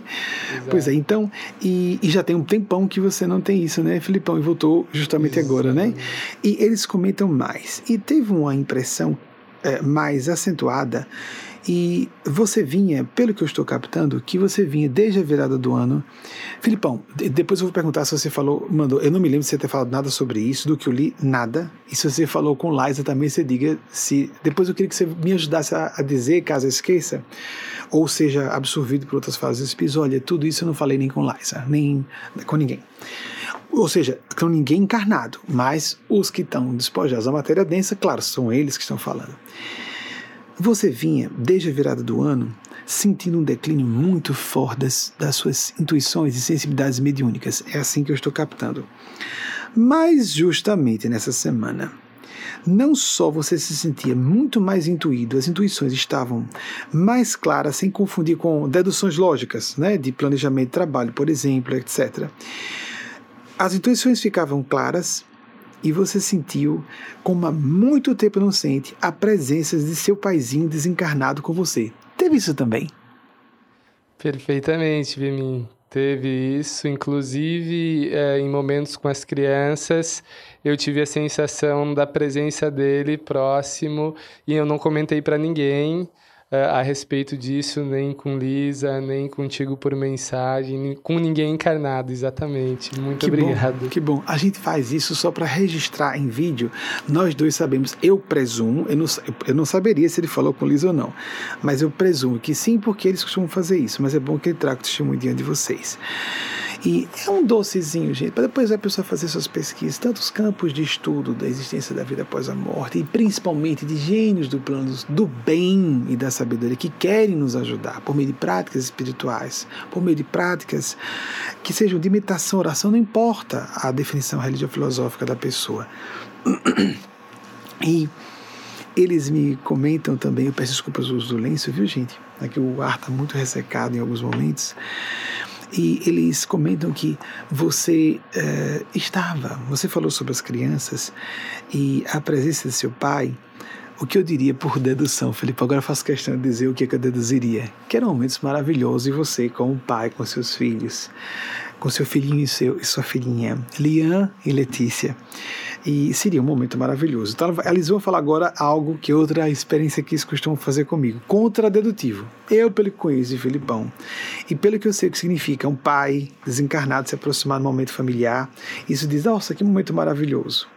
Mas o que eles estão dizendo é que você sentiu nessa semana exatamente o contrário, que você está se sentindo uh, muito autocrítico na sua forma de agir com seu filho e sua filha, não no sentido de estar errando, mas de o que você considera movimentos certos, de você estar fazendo isso com deficiência, com precariedade e eh, se eh, preocupando com o tempo passando, os dois ficando mais velhos e você tendo aquela sensação, uma, uma pequena angústia de sensação de perda, perda de oportunidades irreparáveis, mesmo estando mais mediúnico, mesmo sentindo a presença do seu paizinho, e com relação aos seus filhos também dentro dessa semana. Filipão, isso aconteceu, filho, com você? Sim, perfeitamente. É, inclusive, minha sensação interna foi a de como que meu pai se portaria, qual seria a ação dele em uma determinada situação para eu ter como base, e todas eram em relação a, poxa, eu acho que eu estou errando, eu acho que eu não estou fazendo o meu melhor, eu acho que eu preciso de algum tipo de orientação. Mas você vê, eu tenho deduzido que você, ao estar, estar, estar sentindo seu pai, é daquele momento amoroso, é como meu pai, né? Eu, isso eu deduzi, achei que era isso. E eles disseram, não, foi o contrário. Então, Filipão, o que eles pedem para dizer em público, já que tocam um assunto sensível para você, é que o assunto de medicina está em aberto, eles não podem falar, porque é uma escolha do seu livre-arbítrio. Mas com relação à sua paternidade, esteja em paz. Então, ai que inveja de seus filhos. Ser, ser filho é, ou filha de pais como você e Lais, eles pedem para dizer. um homem e uma mulher, apesar de tão jovens, mas com, é, completamente empenhados no sacerdócio da paternidade e da maternidade. Primeiro, essa minha opinião de perto, né? Como dizendo a você e a Liza que nos assiste. E isso não está aí para a gente respeitar o distanciamento social, não, mas na próxima semana ela que vem. E é, que você se tranquilize completamente, que essa lembrança de seu pai é, é elogiosa e carinhosa ele recebe isso como uma, uma sinalização de afeto, porque você continua utilizando como referencial, como você acabou de falar, mas você foi injusto com você mesmo. Você está fazendo o seu melhor. Você está sendo realmente, está dando o que está em seu alcance, dentro de suas limitações de tempo, pela vida empresarial e dentro das suas limitações psicológicas de ofertar firmeza e é, candura, acolhimento, que esse era o drama principal para você, né, Filipão? É isso mesmo, Sim. filho? Exatamente. dosar esses dois aspectos que foi que mais se preocupou, né, filho? Então, é isso que eles queriam basicamente falar para você. Você repete alguma impropriedade, Filipão, tá, tá tudo preciso, filho? Tudo preciso. É, eu confirmo que eu não comentei com nenhum encarnado, nem com Lisa, nem contigo, nenhuma pessoa da minha, do meu círculo de convívio e tudo preciso da forma como, como foi apresentado. E chegou até mim. Eu compreendo, amigas e amigos, que vocês podem dizer, não, mas isso seria, algumas dessas coisas seriam mais ou menos esperáveis. Mas quando a gente diz isso aconteceu nesta semana e não nas anteriores, não é isso, Filipão. Não foi tudo que Exatamente. foi apresentado. Então, quando se diz isso, não há como saber. O que é suspeito é quando há precisão demais. Aí você se encontrou em instância com um cara chamado Fulano. Pode acontecer. Eu já recebi mensagens assim. Mas isso não é o padrão. É suspeito, há suspeição de fraude quando há precisão demais. Esse fenômeno é subjetivo. Não é preciso, não é lógico. É, acontece assim. O mais importa, e principalmente Fico muito feliz que eles façam assim. Eles não só têm esse perfil, como respeitam o meu padrão psicológico de é, gerar autossuficiência e liberdade das pessoas. Elas estão tendo suas intuições certas, captando corretamente, seguindo suas consciências, e eles só vêm tranquilizar alguns pontozinhos simples. Eu recebo mensagens assim todos os dias da semana, mas não é o trabalho central meu. Meu trabalho com eles é de falar mensagens de caráter, de esclarecimento e consolação para qualquer pessoa aplicar para si, para a própria pessoa fazer uma filtragem. Isso é para mim, isso não é. Filipão, então vamos passar adiante. E obrigado, eh, eles acham suficiente. Eu também fico agradecido, filho, e trazer isso a público e servindo para as reflexões das pessoas que estão à distância nos acompanhando, no espaço, no tempo. Filipão, você relê a pergunta, era sobre OVNIs mais Claro. É, pergunta de Bruno Caetano, São Gonçalo, Rio de Janeiro. O que a espiritualidade tem a nos dizer sobre o fenômeno dos OVNIs? Eu vou falar em, em nome não da espiritualidade toda, obrigado, Filipão. Não da espiritualidade como um todo, mas é a espiritualidade que trabalha comigo e o que ela considera é, mais apropriado dizer-se ou não. Existem outros mundos habitados. A pessoa teria que renunciar a, ao, a, renunciar ao respeito que se possa ter à matemática. Pela quantidade, por exemplo, só no nosso, na nossa bolha de universo conhecido, né, o nosso de, que surgiu daquele Big Bang, blá blá blá. Muito bem. Essa bolha espaço-temporal que está inflando, etc, etc. Existem múltiplas teorias do Big Crash, depois do Big Bang, blá blá blá blá. blá. Bem, é uma provável bolha espaço-temporal com outras infinitas em torno. Nós teríamos os tais multiversos. Essa teoria tem sido bastante divulgada. A maior parte de vocês, ou uma boa parte, já deve ter lido ou ouvido falar sobre o assunto.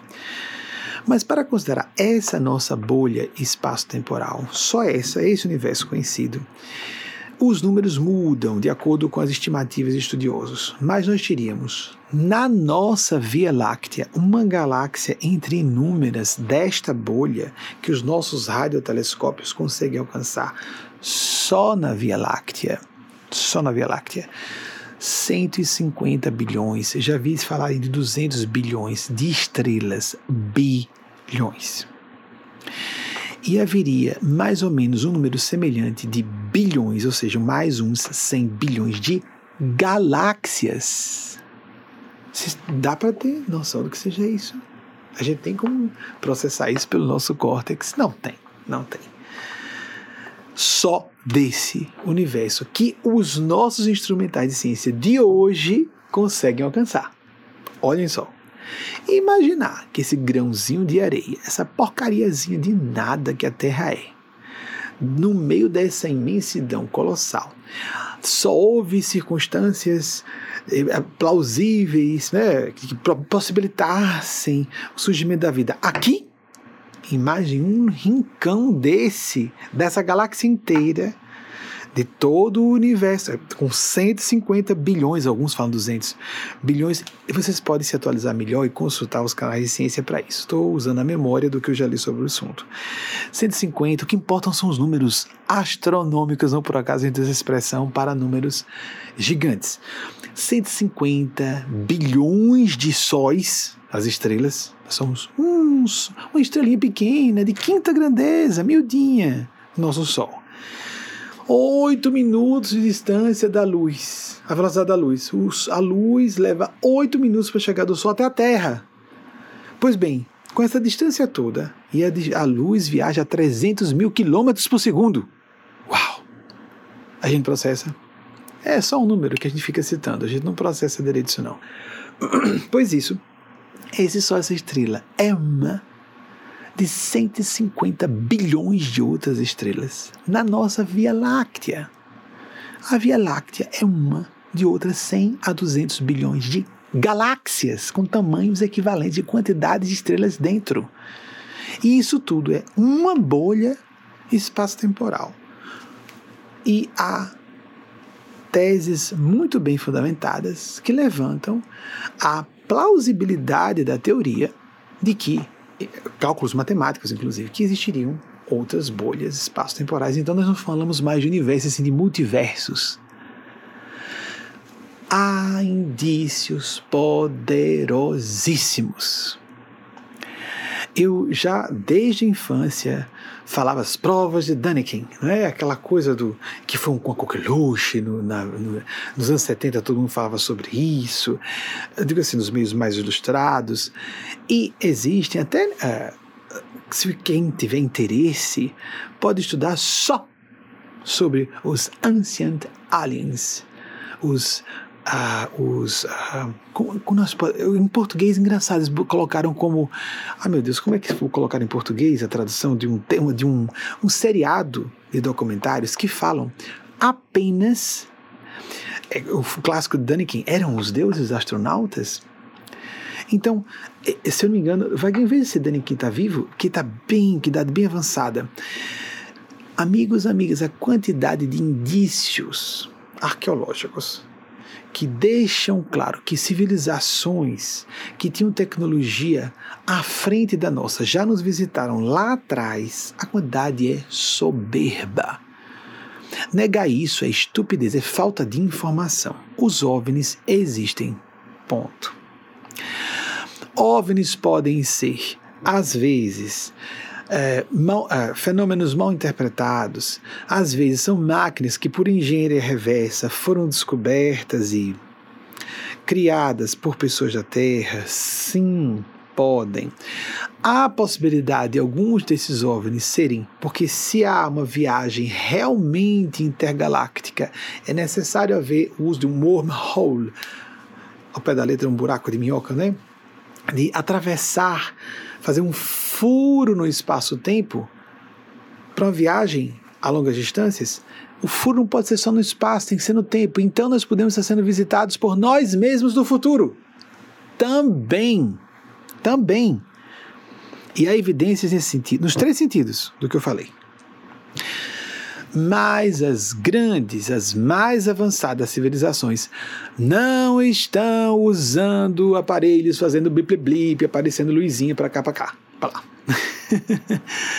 Minha opinião, reiterada publicamente várias vezes, é de que eles estão se fazendo ver, filmar, está encarnado com 85 anos. Ai, que von Däniken. É, então, é, que bom que ele está, que ele fique muitos anos. A gente fica triste quando essas pessoas desencarnam, né? Então, que bom que ele ainda está entre nós.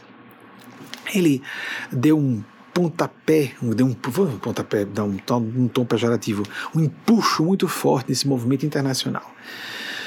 É muito evidente isso os fenômenos de OVNI. É interessante nessa época da pandemia, o Pentágono faz publicação de alguns vídeos que já tinham sido vazados, a CIA, foi esse aí também, Vaguinho, que publicou aqui também, não, só para entretenimento, certo, nunca formalmente confirmaram nada, né? Por que será, gente? Por que será?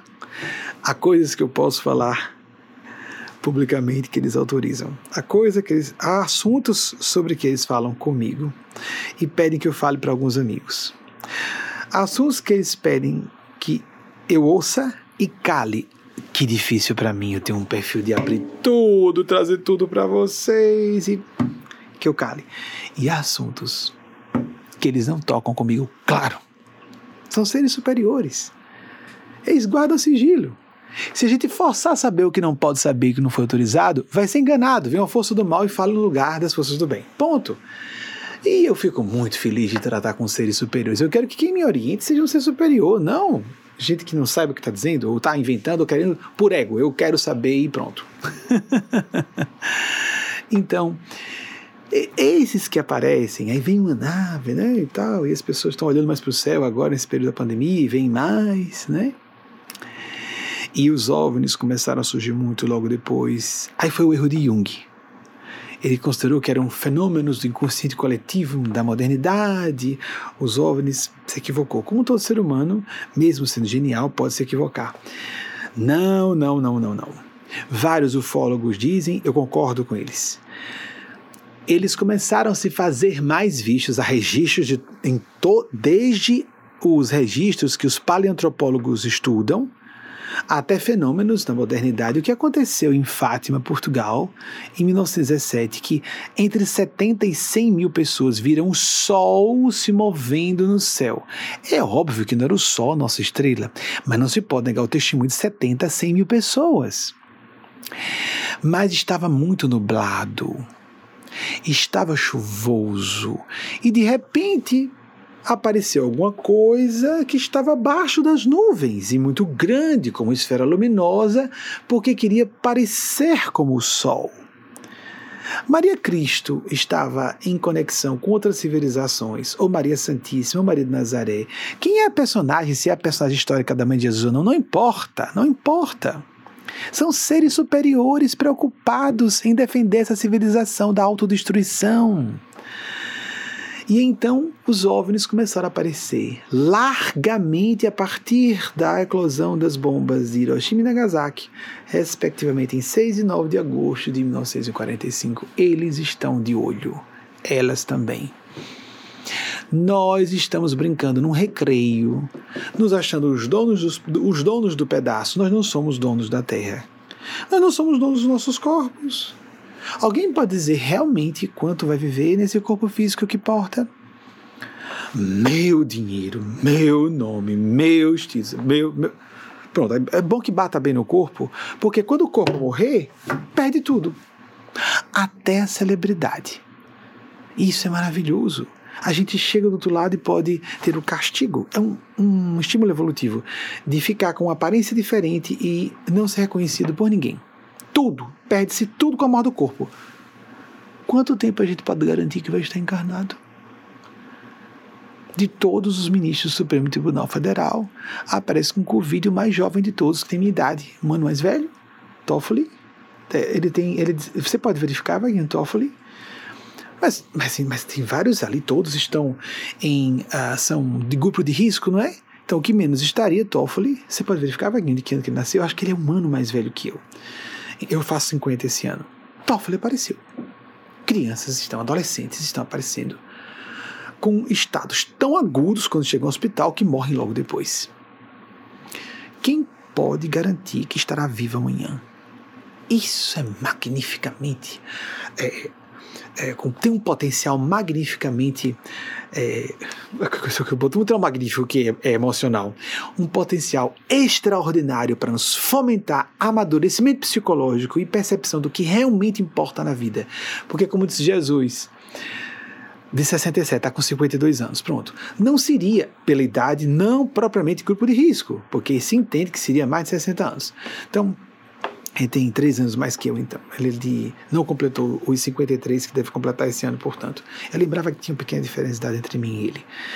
Então, logo vai para fazer uma cirurgia. Isso foi, estou falando porque foi noticiado na imprensa, gente. Seria sigilo médico se não fosse divulgado na imprensa, não é na, nos, na, nas bo, nos bons órgãos de imprensa. Temos que ter cuidado com a seleção dos órgãos de imprensa por onde nos informamos. Então, é, prestemos atenção que não temos domínio nenhum sobre nós mesmos. O ego humano costuma ser inflado. Eu faço o que eu quiser, na hora que eu quiser, ninguém manda em mim. Que ilusão, que ilusão. E se a gente for teimoso, a chibata evolutiva bate na nossa porta e se demorar, vem mais forte a nosso benefício mesmo que doa muito. Então, ah, James Dean, o astro do cinema, astro masculino, né? Que em inglês só diz star, né? É neutro. Em português tem estrelas e astros, né? Traduziu assim para os cinéfilos do Brasil. Eu tenho a impressão que é usado, não sei se em Portugal é a mesma coisa, ou em outros países lusofônicos, vocês da Europa me ajudem. Tem algumas senhoras portuguesas que falam conosco, então, bem. É, então, uh, isso que me comenta Luigi depois sobre os contatos. E fico muito satisfeito, amigos amigas, de todo o coração. Na minha juventude, eu julgava que precisava levar essa mensagem a um número grande, literal, de pessoas. Hoje, eu tenho de todo o coração. Eu não falaria, eu pularia. Eu pularia se não fosse isso. Tenho uma grande satisfação de não ser popular, não ter perfil popular. Mesmo porque representantes da espiritualidade populares, não vou citar ninguém, são suspeitos. Dito por nosso Senhor Jesus. Profeta bem-vindo na sua época não é profeta autêntico. Quero dizer, não de ser uma pessoa especial, é de se está sendo autêntico no seu trabalho, eu não sou empresário, não sou artista. Aí me dou o luxo de julgar que a maior parte não quero estabelecer uma regra, mas eu creio que os espiritualistas ou orientadores espirituais, de um modo geral, os que são mais autênticos, tendem a não ser ricos. Eu creio que não se deva misturar política e religião. Eu acho que é uma adulteração de propósito. Não tem nada demais. Filipão é empresário, pronto, ser empresário. E dessa forma a pessoa pode ter a satisfação de gerar empregos, né? Tem esse preconceito, né? Contra empresários ou contra políticos. Não, a pessoa pode se sentir pai da coletividade.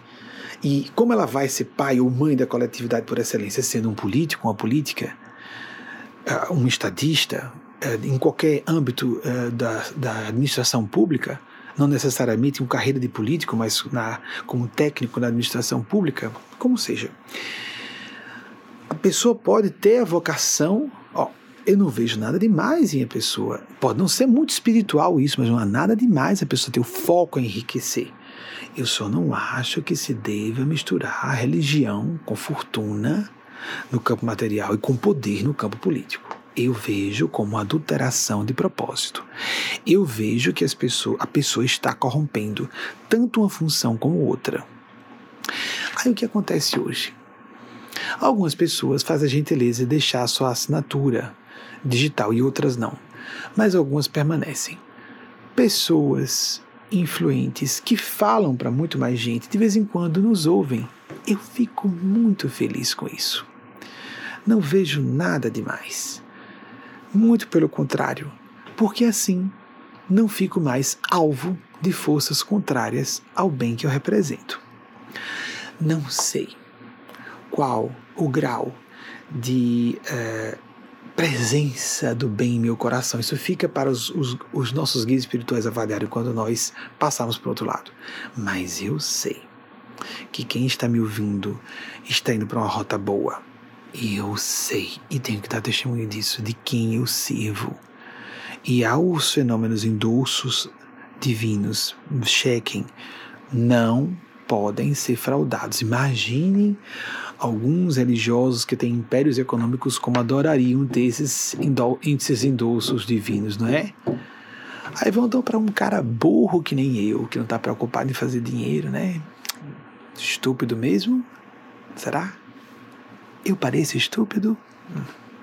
Pareço inculto? Ou será que eu priorizei a coerência com a minha função? E se eu realmente estou completamente convicto, não é certeza, convivo com isso. Fiquei adulto trabalhando com isso. Eu convivo com esses seres. Eu sei o que eles querem de nós. Tenho todo o livre-arbítrio para não atendê-los, não atendê-los. Faça isso se quiser. Faça isso é o melhor, dizem razão. Como eu estaria priorizando outra coisa? Buscai primeiramente o reino de Deus e sua justiça, e o demais se vos acrescentará. No meu caso, é mais aguda a responsabilidade, lógico, eu os estou representando, as estou representando, mas serve para todas e todos nós. Ninguém é, é um princípio psicológico espiritual, ninguém é feliz pelo ego. Por favor, é sério mesmo. É uma lei como a lei da gravidade. A gente só é feliz pelo coração. Senão a gente faz assim. Primeiro a gente quer ficar famoso, depois a gente quer ficar rico, depois a gente quer ficar poderoso, depois. Ganância, ambição. E a pessoa tem um frisson, como se fosse um barato de uma droga. E o buraco no coração vai aumentando pelos sentimentos, pela vocação, pelo ideal, pelo desejo sincero, às vezes oculto, de fazer o bem sem mostrar a ninguém. Os estudos experiências quase morte mostram isso. As pessoas se recordam passando para outro lado de eventos bem simples que aconteceram no seu cotidiano. Um gesto completamente desinteressado de bondade, com nenhum interesse em retribuição. Aquilo é visto como extraordinário quando a pessoa está em estado de morte clínica às vezes não só a linha reta do, eletro, do eletrocardiograma, mas também do eletroencefalograma, porque alguns estavam em meses de cirurgia. E aqueles momentos extraordinários eram, às vezes, simples, mas porque houve interesse sincero, não para capitalizar de alguma forma, ou publicidade, ou, ou dinheiro, ou, ou potencial político, não que isso seja desonesto, mas quando a pessoa começa a viver só em função disso, começa a colar uma máscara do interesse calculista o tempo inteiro em sua alma. E com o tempo hoje, os espíritos podem escolher outra coisa, depende deles. Mas meu gosto pessoal é de que eu já acho tudo grande demais Aí o nosso pessoal da área de marketing disse: ai, bota, bota lá. Está em 185 países. Que loucura, meu Deus! 185 países. Porque eu estou trabalhando não com entretenimento, eu não sou artista. E eu não sou para ser popular. Eu não vim para isso. Eu vim para falar para pessoas importantes e influentes, e algumas às vezes são procuradas, para que elas façam isso sem nem me citar. Mesmo Deus me livre que isso cresça. E vou ter dúvidas sobre mim, porque profetas populares são os falsos profetas. Será que eu faço referência a alguém dessas pessoas que são muito populares na religião?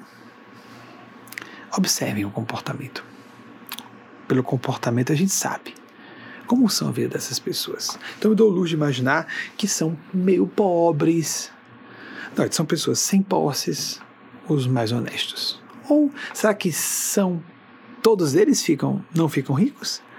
os que são decentes, nem populares demais, já está grande demais. Até lá, como órgão consultivo, o Conselho Econômico Social da ONU, a nossa instituição chegou como um selo para o mundo, né? Dá uma chance, como disse Paulo de Tarso, por todos os meios, vir a salvar alguns. Fiz-me de fraco pelos fracos a fim de ganhar os fracos. Fiz-me de forte pelos fortes a fim de salvar os fortes. Aos fortes. Fiz-me de tudo por todos a fim de por todos os meios vir a salvar alguns. Estou usando com minhas palavras porque as traduções mudam muito. Nós estamos sendo observados. Quer você considere que sejam ETs? Essa história de esses que aparecem com naves, com tecnologia muito avançada, é porque eles sabem que isso nos impressiona né? Como aparecer anjo com asa? Aí eu acho que eu ouvi um barulho de asa, porque não se tinha consciência na época de que se um ser não tem matéria, no sentido mais denso, perde a função de sofrer o efeito da gravidade, então pareciam flutuar no ar. Ah, eu acho que eu vi, tinha um ar, eu acho que eram as asas, porque eu deduzi isso no passado, que se alguém estava flutuando no ar, tinha asas, não é? Porque não se compreendia como é que ele está flutuando sem ter asas não tinha esse conceito de, na época, na antiguidade, de que se um ser flutuava, ele pode não ser físico, como nós entendemos, então não sofre o efeito da gravidade, então ele pode parecer estar levitando e não ser levitação, porque a levitação é um fenômeno de efeitos físicos, como fala o kardecismo, ou como os parapsicólogos chamam de fenômeno psicapa que existe. Um gasto enorme de energia sem necessidade. A gente pode usar essa energia de outra forma. Mas os seres que não são físicos podem uh, ferir as nossas percepções psíquicas e nós vemos com clareza, e eles podem parecer volitar, como disse Chico Xavier. É, estão, mas não precisa ter asa. Pronto, então a gente imagina a civilização avançada. Ah, como isso? Você já viu filmes de ficção científica do passado? Dos anos 50, 60, aí é uma nave avançada, dos, do, imaginando que estamos no século 22, 23. Aí então aparece a pessoa apertando o botão, troco, troco, troco, fazendo barulho, inclusive. Ou seja, uma coisa eletromecânica. A gente saiu da eletromecânica há quanto tempo? A era da eletromecânica. Tivemos uma era de mecânica, de eletromecânica, depois passamos para, para a era elétrica dos aparelhos avançados, depois para a eletrônica e vamos para a biônica. Isso já se fala há décadas. Ah, então os filmes de ficção científica, cara, troco, troco, troco, bota o tape aí. Filmes de 30, 40, 50 anos. E aí então, imaginemos, o que são seres realmente avançados? Eles não precisam de naves para nos visitar. Eles desenvolveram faculdades psíquicas que dispensam aparelhos. Chega, vou entrar numa máquina como é que. Ah, então a tecnologia avançada que eles põem em suas mãos é muito mais avançada que a nossa, mas tem civilizações mais à frente ainda que não usam mais aparelhos. Foi. Estão em outro campo de concepção, um outro domínio de realidade. Eles não precisam de aparelhinhos. Olha como isso aqui, olha. A gente bota por quê? Aí o que acontecia com o Chico Xavier? Que era quase cego era completa, tinha menos de 50% de um olho, tinha muito pouco do outro, e a partir de um certo tempo, eu posso garantir a vocês que sem informação dos médicos ele não via mais nada. Mas ele tinha uma evidência tão acentuada, a psicovidência, a, visão pelas percepções mediúnicas que ele via o tempo todo através da psicovidência e ninguém percebia que ele não estava vendo fisicamente. Aí por isso acontecia o que ele falou de 1959 em diante, de 50, 59 a 2002, quando ele desencarnou, ou veio a falecer, ou veio a óbito, como se queira dizer, ele disse: é interessante, é, desde 1959, quando ele sofreu um grande, uma grande crise existencial, na virada de 58 para 59, uma grande injustiça aconteceu, uma dor moral muito grande, pá! Abriu a mediunidade dele, que já era imensa, ficou mais sensível ainda. Eu confundo encarnados com desencarnados. Deus me livre uma mediunidade dessa. Tem uma coisa horrível das pessoas querem se comparar com o Chico. Socorro, ali era um gênio mediúnico, era uma alma santa realmente. Foi um, um pré-anjo, se quem não quiser dizer anjo, que andou entre nós. Mas estava no nível humano, de santidade. Ou iluminado, o que se queira dizer. Eu me sinto um ser humano normal, com falhas normais, mas estou a serviço de seres supranormais. De alguma forma eles me escolheram. Acredito que porque seja humano, vulnerável e falível, mas mostrando nós podemos, como seres humanos normais, falíveis, servir a seres superiores, usando o melhor de nossas consciências para nos conectarmos aos desígnios de Deus para nós, porque a vontade de Deus para nós é sempre nossa verdadeira felicidade.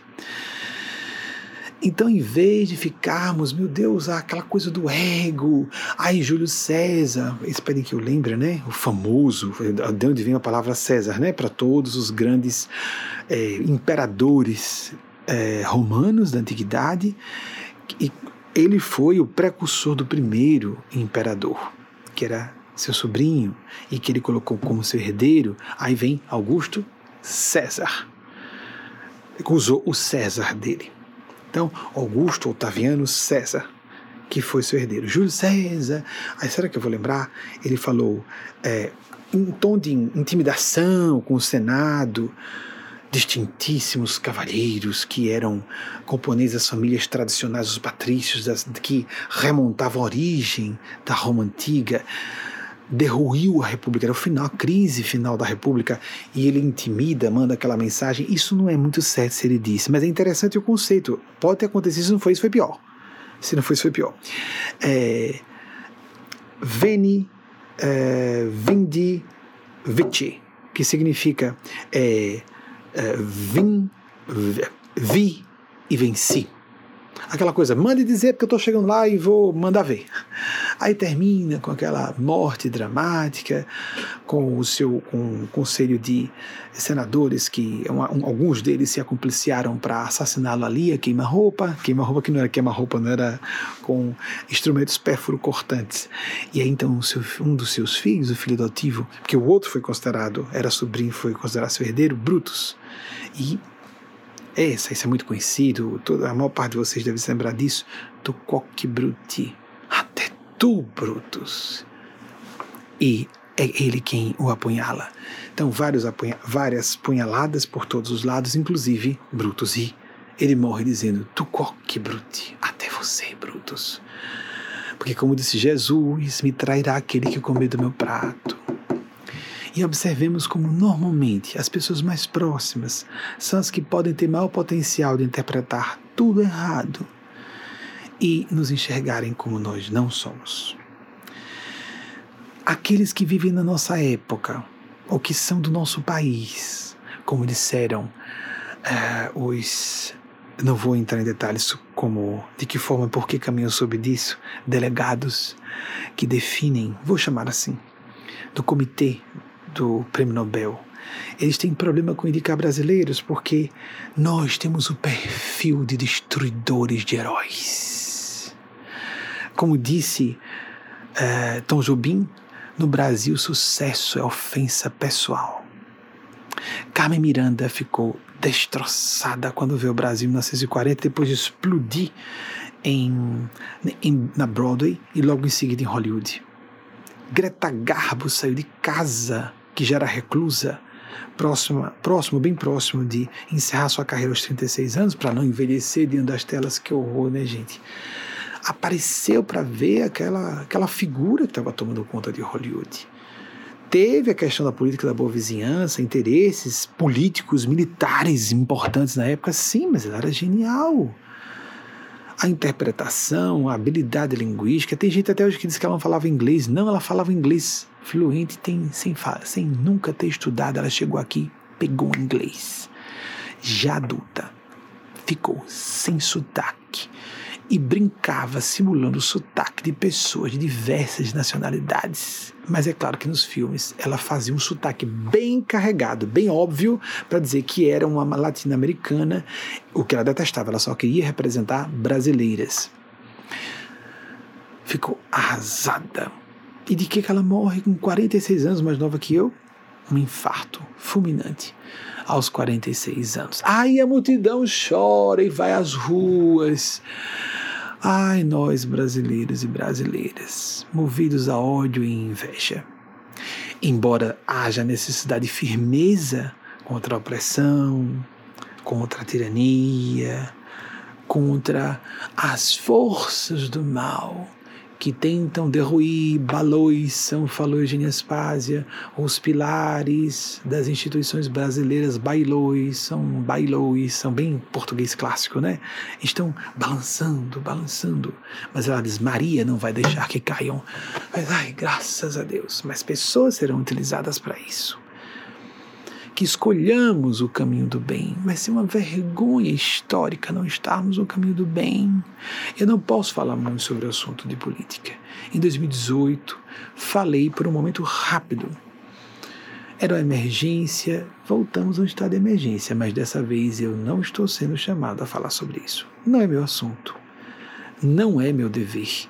E cada um tem que conhecer o seu limite do seu dever. Não é o meu dever e estou em contato com os mestres e mestras que falam cada um veja por si próprio, por si mesma, se posicione. Quem tem poder, quem tem influência, faça-o como deve. Eu tenho a satisfação de falar com muitos líderes, com muitos influenciadores e influenciadoras e entrego a bola a vocês. São vocês que podem fazer. Eu sou um orientador de bastidores. Eu não sou um líder da multidão eu me funciono como líder de líderes. E estou muito satisfeito nessa função para quem quiser me ouvir e quem quiser acreditar em quem eu represento. Mas tenhamos cuidado porque quem rejeita alguém que foi enviado por alguém está rejeitando também esse alguém que está respeitando outro alguém numa rede do bem. Porque forças do mal são ligadas a forças piores ainda acreditam, certas pessoas que estão agindo em função de interesses egóicos, acreditam realmente que estão defendendo o que é delas. Estão sendo usadas por forças do mal poderosíssimas. Lembremos de Adolf Hitler. Ele estava seguindo uma agenda de interesse pessoal.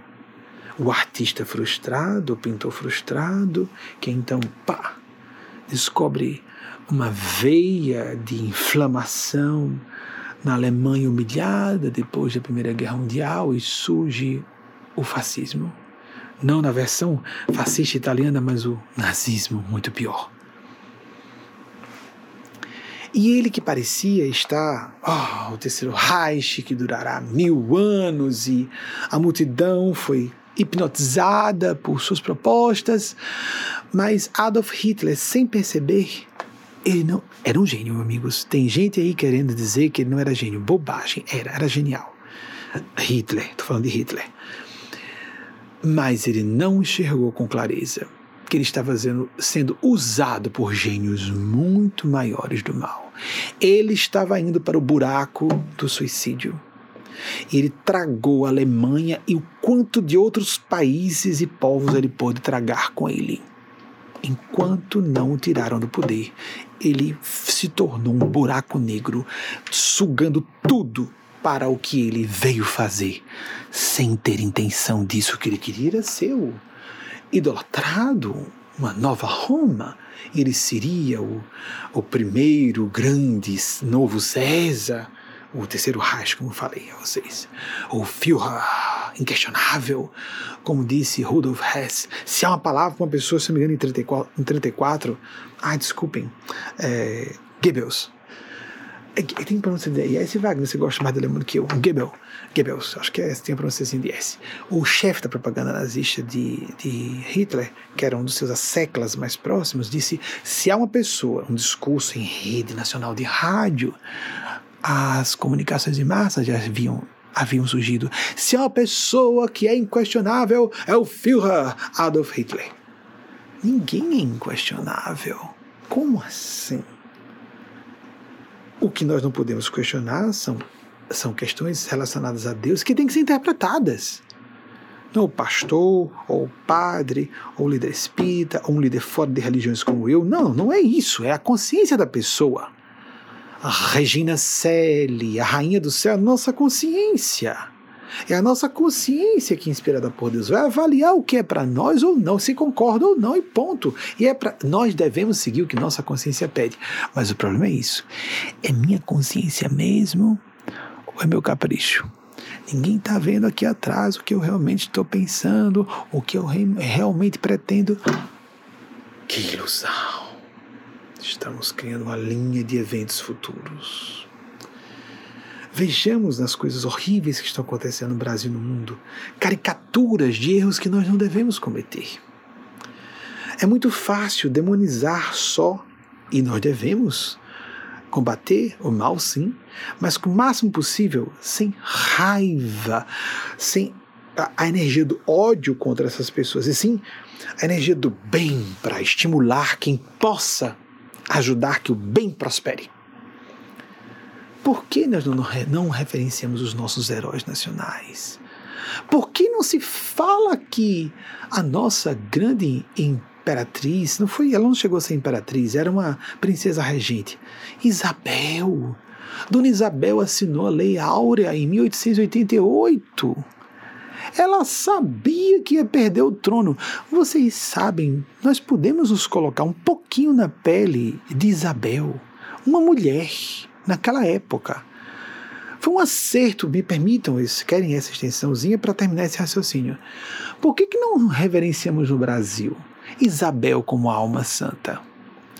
Ela foi criada como uma princesa, ela era herdeira do trono, seria imperatriz do Brasil no ápice do poder, no ápice da riqueza, ilustradíssima. A educação dessas pessoas, dessas pessoas era a mais esmerada que existia na época.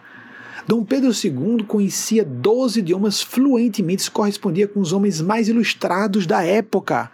Os dois eram republicanos e abolicionistas. A imprensa do Rio de Janeiro no século XIX, enquanto Dom Pedro II estava no poder, era completamente livre para fazer chacotas nos jornais todos os dias. E ele não respondia a nada porque queria deixar que o povo brasileiro sozinho declarasse, proclamasse a sua república, o que veio acontecer. Mas ele queria terminar o flagelo moral da escravidão. Como tivemos um representante aqui também nos Estados Unidos, Abraham Lincoln um homem cheio de tragédias pessoais, um grande ser, como disseram o Eugênia, disse Eugênia Spazia, um dos guias dos Estados Unidos que desceu para ser presidente. Ninguém fala de São Abraham Lincoln, né? Ah, um homem poderoso, não é santo, né? Por que só pobrezinho, coitadinho, sempre sorrindo? Às vezes é falsidade, gente. Pura hipocrisia.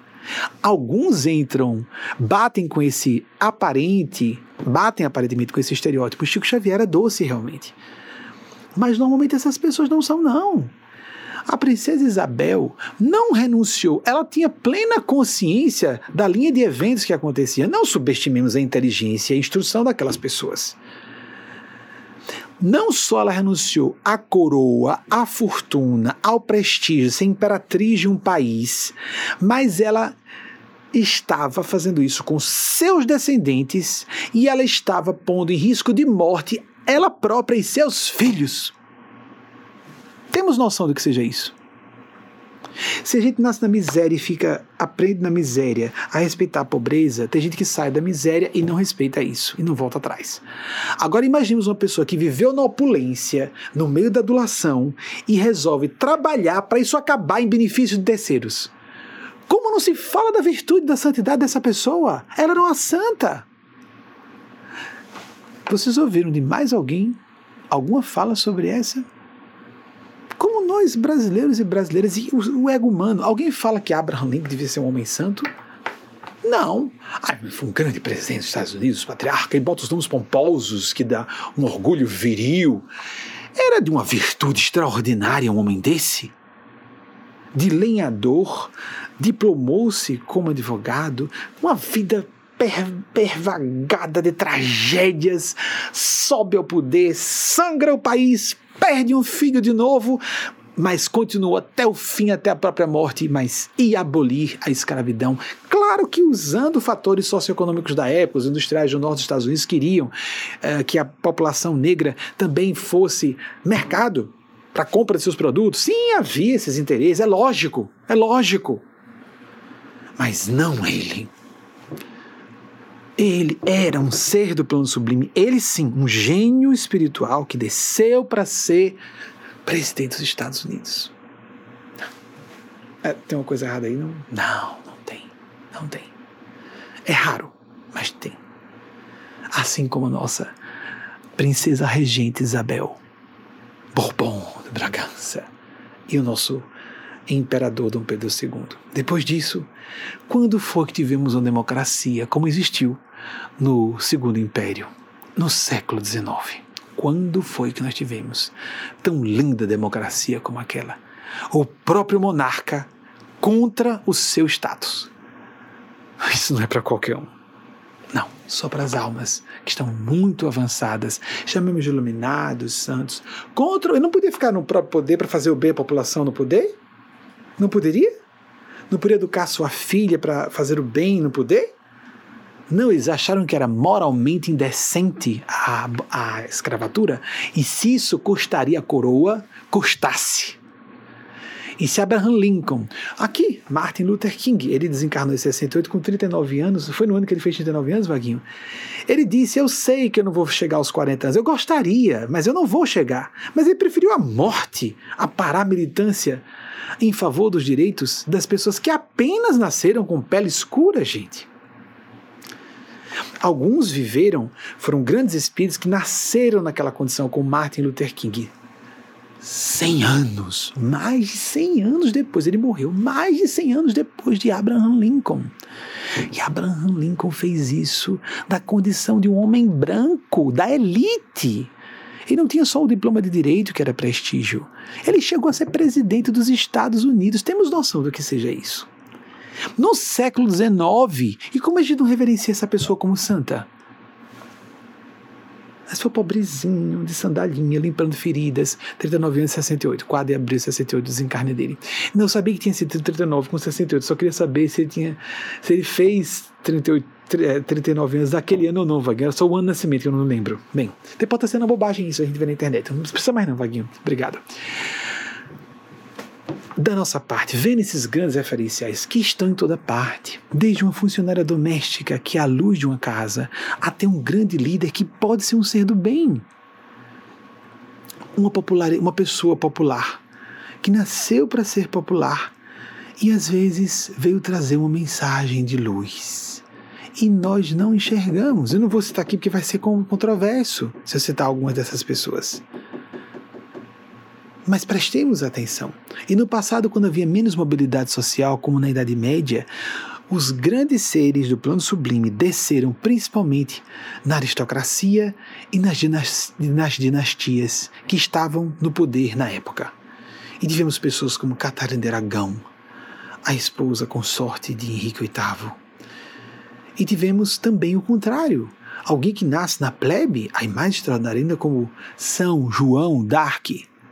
Ele era homem, ele disse que era um homem trans. Ele disse que era um soldado, não era uma mulher. Eu não sou uma mulher, eu sou um soldado. E queria estar vestido de soldado sempre. Então ele devia chamar de Joana d'Arc. Isso é um desrespeito à escolha dele de dizer que era um homem. São João d'Arc. Com 14 anos, analfabeto, recebe falas do céu. Ele era trans. Olhem só, nascer em corpo de menina, analfabeto, recebe instruções espirituais com estratégias militares que mal seriam aplicadas por Napoleão Bonaparte com vanguarda três séculos depois. E faz um avanço estupendo para o término da Guerra dos 100 Anos e só não fez mais porque foi traído pelo próprio Delfim francês, o Carlos lá, que entregou entregou aos a parte inglesa da igreja. Não é uma tristeza isso, amigas e amigos? 14 a 17 anos, esse sujeito fez o que fez. 14 a 17 anos, naquela época. Dois anos aprisionado, queimado numa fogueira quando as labaredas lambiam suas carnes vivas, ele gritou mais uma vez: Sim, as minhas vozes eram verdadeiras. Um horror aconteceu na vida de todas aquelas pessoas a partir dali, os seus próprios condenadores. Desgraças sucessivas aconteceram, bateram a porta na cara da graça. Para onde a pessoa vai? Claro, para a desgraça. Nem o nosso corpo é nosso. Alguns enlouqueceram, alguns morreram. Foi um horror. morrou a história de vida desses homens em seguida. E as pessoas que foram lá condenar o herege, que chamavam de a herege, ficaram espavoridas. Horror místico. Nesse momento não adianta acreditar ou não acreditar, ou ter lado, partido de crença, o que for. Meu Deus, era verdade. O que foi que eu fiz? O que foi que eu ajudei a fazer? Que nós nos entreguemos todas e todos às mãos da espiritualidade do bem, da sabedoria. Que os gênios do plano do bem e da sabedoria nos abençoem a todas e todos nós. A seguir, espero poder estar com vocês na próxima semana, se a espiritualidade sublime assim autorizar em nome da bondade de Deus. Lembrando, nós não vamos ser avaliados por pertencermos a essa ou aquela religião. Nós não seremos avaliados se usamos o sotaque do Nordeste como eu ou fazemos um chiado do Sudeste ou do Sul. Cada lugar tem sua melodia, cadência própria. Nós não seremos avaliados se somos anglófonos, de língua primária, nativa, ou se nós usamos o português como língua nativa. Nós não seremos avaliados pela cor da pele, orientação sexual, identidade de gênero, nem mesmo instrução, nem mesmo inteligência. Seremos avaliados pela qualidade dos nossos sentimentos. Revelada essa qualidade dos nossos sentimentos, de uma forma inequívoca no nosso comportamento, nas atitudes silenciosas de interpretação interna que necessariamente se revelarão em nossa conduta, do dia a dia, nas pequenas coisas, às grandes publicamente falando. Prestemos atenção que isso não é de ser bom moço ou boa moça, não está em trazer crédito para si ou não, mas de sermos uma questão de sintonia, uma frequência, como ondas eletromagnéticas de celulares, as torres aqui, são ondas mentais. Nós sintonizaremos com os, os seres do bem, que é uma rede do bem. Não pensemos que não existe isso por causa dessa tolice cínica, relativista demais do, materialismo. Que não exista uma rede do bem, porque sempre há gênios maiores, como há uma rede do mal com gênios muito piores do que aqueles que apenas estou tapeando todo mundo, ninguém está percebendo qual é a minha verdadeira intenção, vou me dar bem aqui. Essa história do Brasil do vou me dar bem, vou levar melhor, vou tirar vantagem, isso é uma emanação mental. Quer nós acreditemos, quer não. Eu não acredito nessas coisas. Isso é uma forma de criancinha pequena. Fecha os olhos.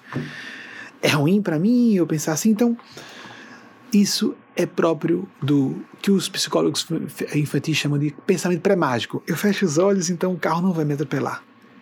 Uma criancinha pequenininha, de uns 3, 2 aninhos, na babyhood, se ela estiver atravessando a rua distraidamente e dizer, olha o carro, ela faz isso. Porque ela acha que se ela não vir, não existe. Então, eu não acredito. Então a pessoa fecha os olhos, não existe. O carro vai atropelar. Vai. Eu não acredito na lei da gravidade. Joga uma pedra para cima e fica esperando embaixo tá certo. Não, não acredito nessas coisas, não. Lei da gravidade, leis espirituais. Eu sou uma pessoa, eu sinto uma coisa, isso gera uma linha de destino. Por um tempo há uma prosperidade. Hitler, com sua ganância megalomaníaca, foi cada vez mais alimentado em seu senso de onipotência. Eu consigo, eu posso tudo, até que foi o buraco, levando milhões de pessoas com ele.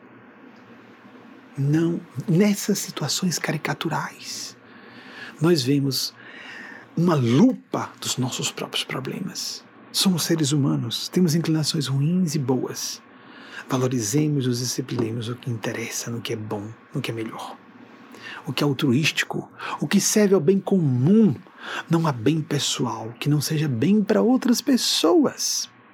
Cuidemos que não confundamos a voz do interesse pessoal com a voz do bem comum, porque não há bem verdadeiro pessoal duradouro que não inclua e não esteja abaixo dos padrões, dos valores do bem comum. Mesmo isso não é poesia, isso não é pregação religiosa, isso não é filosofia, isso é lei da vida. Ponto. Para quem acredita e para quem não acredita também. Isso é princípio da sabedoria perene sirvamos ao bem. Conscientemente, não da boca para fora em palavras bonitas. Sirvamos ao bem mesmo. ou já estaremos fazendo parte de um esquema do mal que vai nos tragar, quer acreditemos nisso ou não. E não importa a escala da nossa influência ou do nosso poder hoje, uma pessoa pode ter muito pouco poder e usar para o bem, e uma pessoa pode ter um poder enorme e ser um agente das trevas e cair quando menos esperar. Que Deus ajude a todas e todos nós nessa histórica crise global. Que todas e todos tenhamos juízo, consciência, máximo possível, sem sermos oportunistas com a crise. Não façamos isso, Deus vê. E as forças que representam Deus vêm, quer nós acreditemos ou não. Eu tenho que dar esse testemunho como estudioso do assunto há muito tempo. A parte mediúnica é pequena em relação ao quanto eu conheço o assunto. Vem, nós estamos sendo vistos. Tenhamos disciplinas espirituais, oração, meditação. Segundo aquela corrente religiosa ou não, podemos ser adeptos de religiões convencionais, ok, não tem importância. Ou fora delas, não tem importância. As séries são de civilizações usando naves, fazendo blip blip, e aí estão mostrando que estão usando uma tecnologia aerodinâmica superior à nossa. Ah, não respeitam a lei da gravidade. Ok, ok, ok. Dá para entender que isso ainda é pouco? Tem coisas à frente? Será que a gente só entende o superior aquilo que eu posso entender como superior, mas além eu não posso, porque eu só admito superior que minha inteligência absorve, pior, meus sentimentos. Se eu não tenho essa intenção, essa pessoa não pode ter intenção nobre. Isso é pensamento psicopata. Burro, porque o psicopata inteligente pode perceber. Saquei. Essa pessoa está sendo sincera. Por que nós não somos livros abertos? Porque escolhemos ser. Todos nós somos livros abertos. E as pessoas nos veem sobremaneira aquelas que estão à frente de nós. Todos sofremos calúnias e más interpretações, sim, mas principalmente de cima nós estamos sendo vistos claramente. E há uma proteção por um tempo, e há um instante em que essa proteção some. E Hitler teve o cinismo de dizer, porque ele dizia né, na Alemanha, Alemanha acima de tudo. Interessante, né? Vocês estão tendo a sensação de déjà vu ou flashback, alguma coisa assim. Alemanha acima de tudo. E também falou de Deus, logo depois, com um famoso, dos mais bem elaborados planos de atentado contra a vida dele, que é na forma de salvar a pátria. Ele foi depois que Operação Valkyrie se transformou num filme bastante é, divulgado, com um conjunto de astros, é interessante se veja nesse período está todo mundo em casa, ele foi para a rádio, em rede nacional disse: Não morri porque Deus não quis. Que ironia. Deus não queria ainda. Porque aquele povo alemão e aquele povo da terra da época, nós, ainda merecíamos e precisávamos daquela chibata evolutiva. Não castigo, a necessidade. Senão a pessoa nem teria chegado ao poder. Mas isso significa que nós devemos os omitir? Não! Aquelas pessoas foram mártires. Foram mártires as pessoas do Holocausto. Foram mártires os jovens, adolescentes em campo de batalha. Foram mártires médicos e enfermeiras, como vemos os mártires hoje da pandemia. Mas há pessoas que estão se alinhando com o mal. Vão todas ser tragadas para o buraco junto com quem estiver sintonizado com os esquemas do mal. Principalmente quanto mais certeza tiverem de que atitudes genocidas são, de algum modo, lastreadas em qualquer tipo de argumento que seja, por mais delirante que seja. Vão ser todos tragados para o buraco. Que o nosso país, que o mundo não sejam tragados para o buraco. New York Times noticiou essa semana. Tratado Céus Abertos, Vaguinho, mais ou menos assim a tradução um tratado importantíssimo de vistoria recíproca de Estados Unidos e Rússia para a questão armamentista nuclear. Meu Deus, os Estados Unidos dizem que não vão assinar novamente, não vão renovar o acerto, ou, ou esse importante tratado internacional que protege não só essas duas superpotências, mas protege a biosfera. Por vários sinais, o Amargedon sinaliza aproximar-se mas não vai acontecer. Mas o quanto vamos sofrer em termos de variedade de sofrimentos. E por quanto tempo depende do nosso livre-arbítrio. De como as pessoas que estejam a serviço do bem, não dizer que é cidadão ou cidadã de bem, a serviço do bem, do bem comum, é assim que a gente prova se é do bem ou não. O quanto as pessoas a serviço do bem se mobilizem a serviço do bem e se opondo a forças do mal. Nossa Senhora nos abençoe, nos proteja e nos ilumine, hoje e sempre. Assim seja.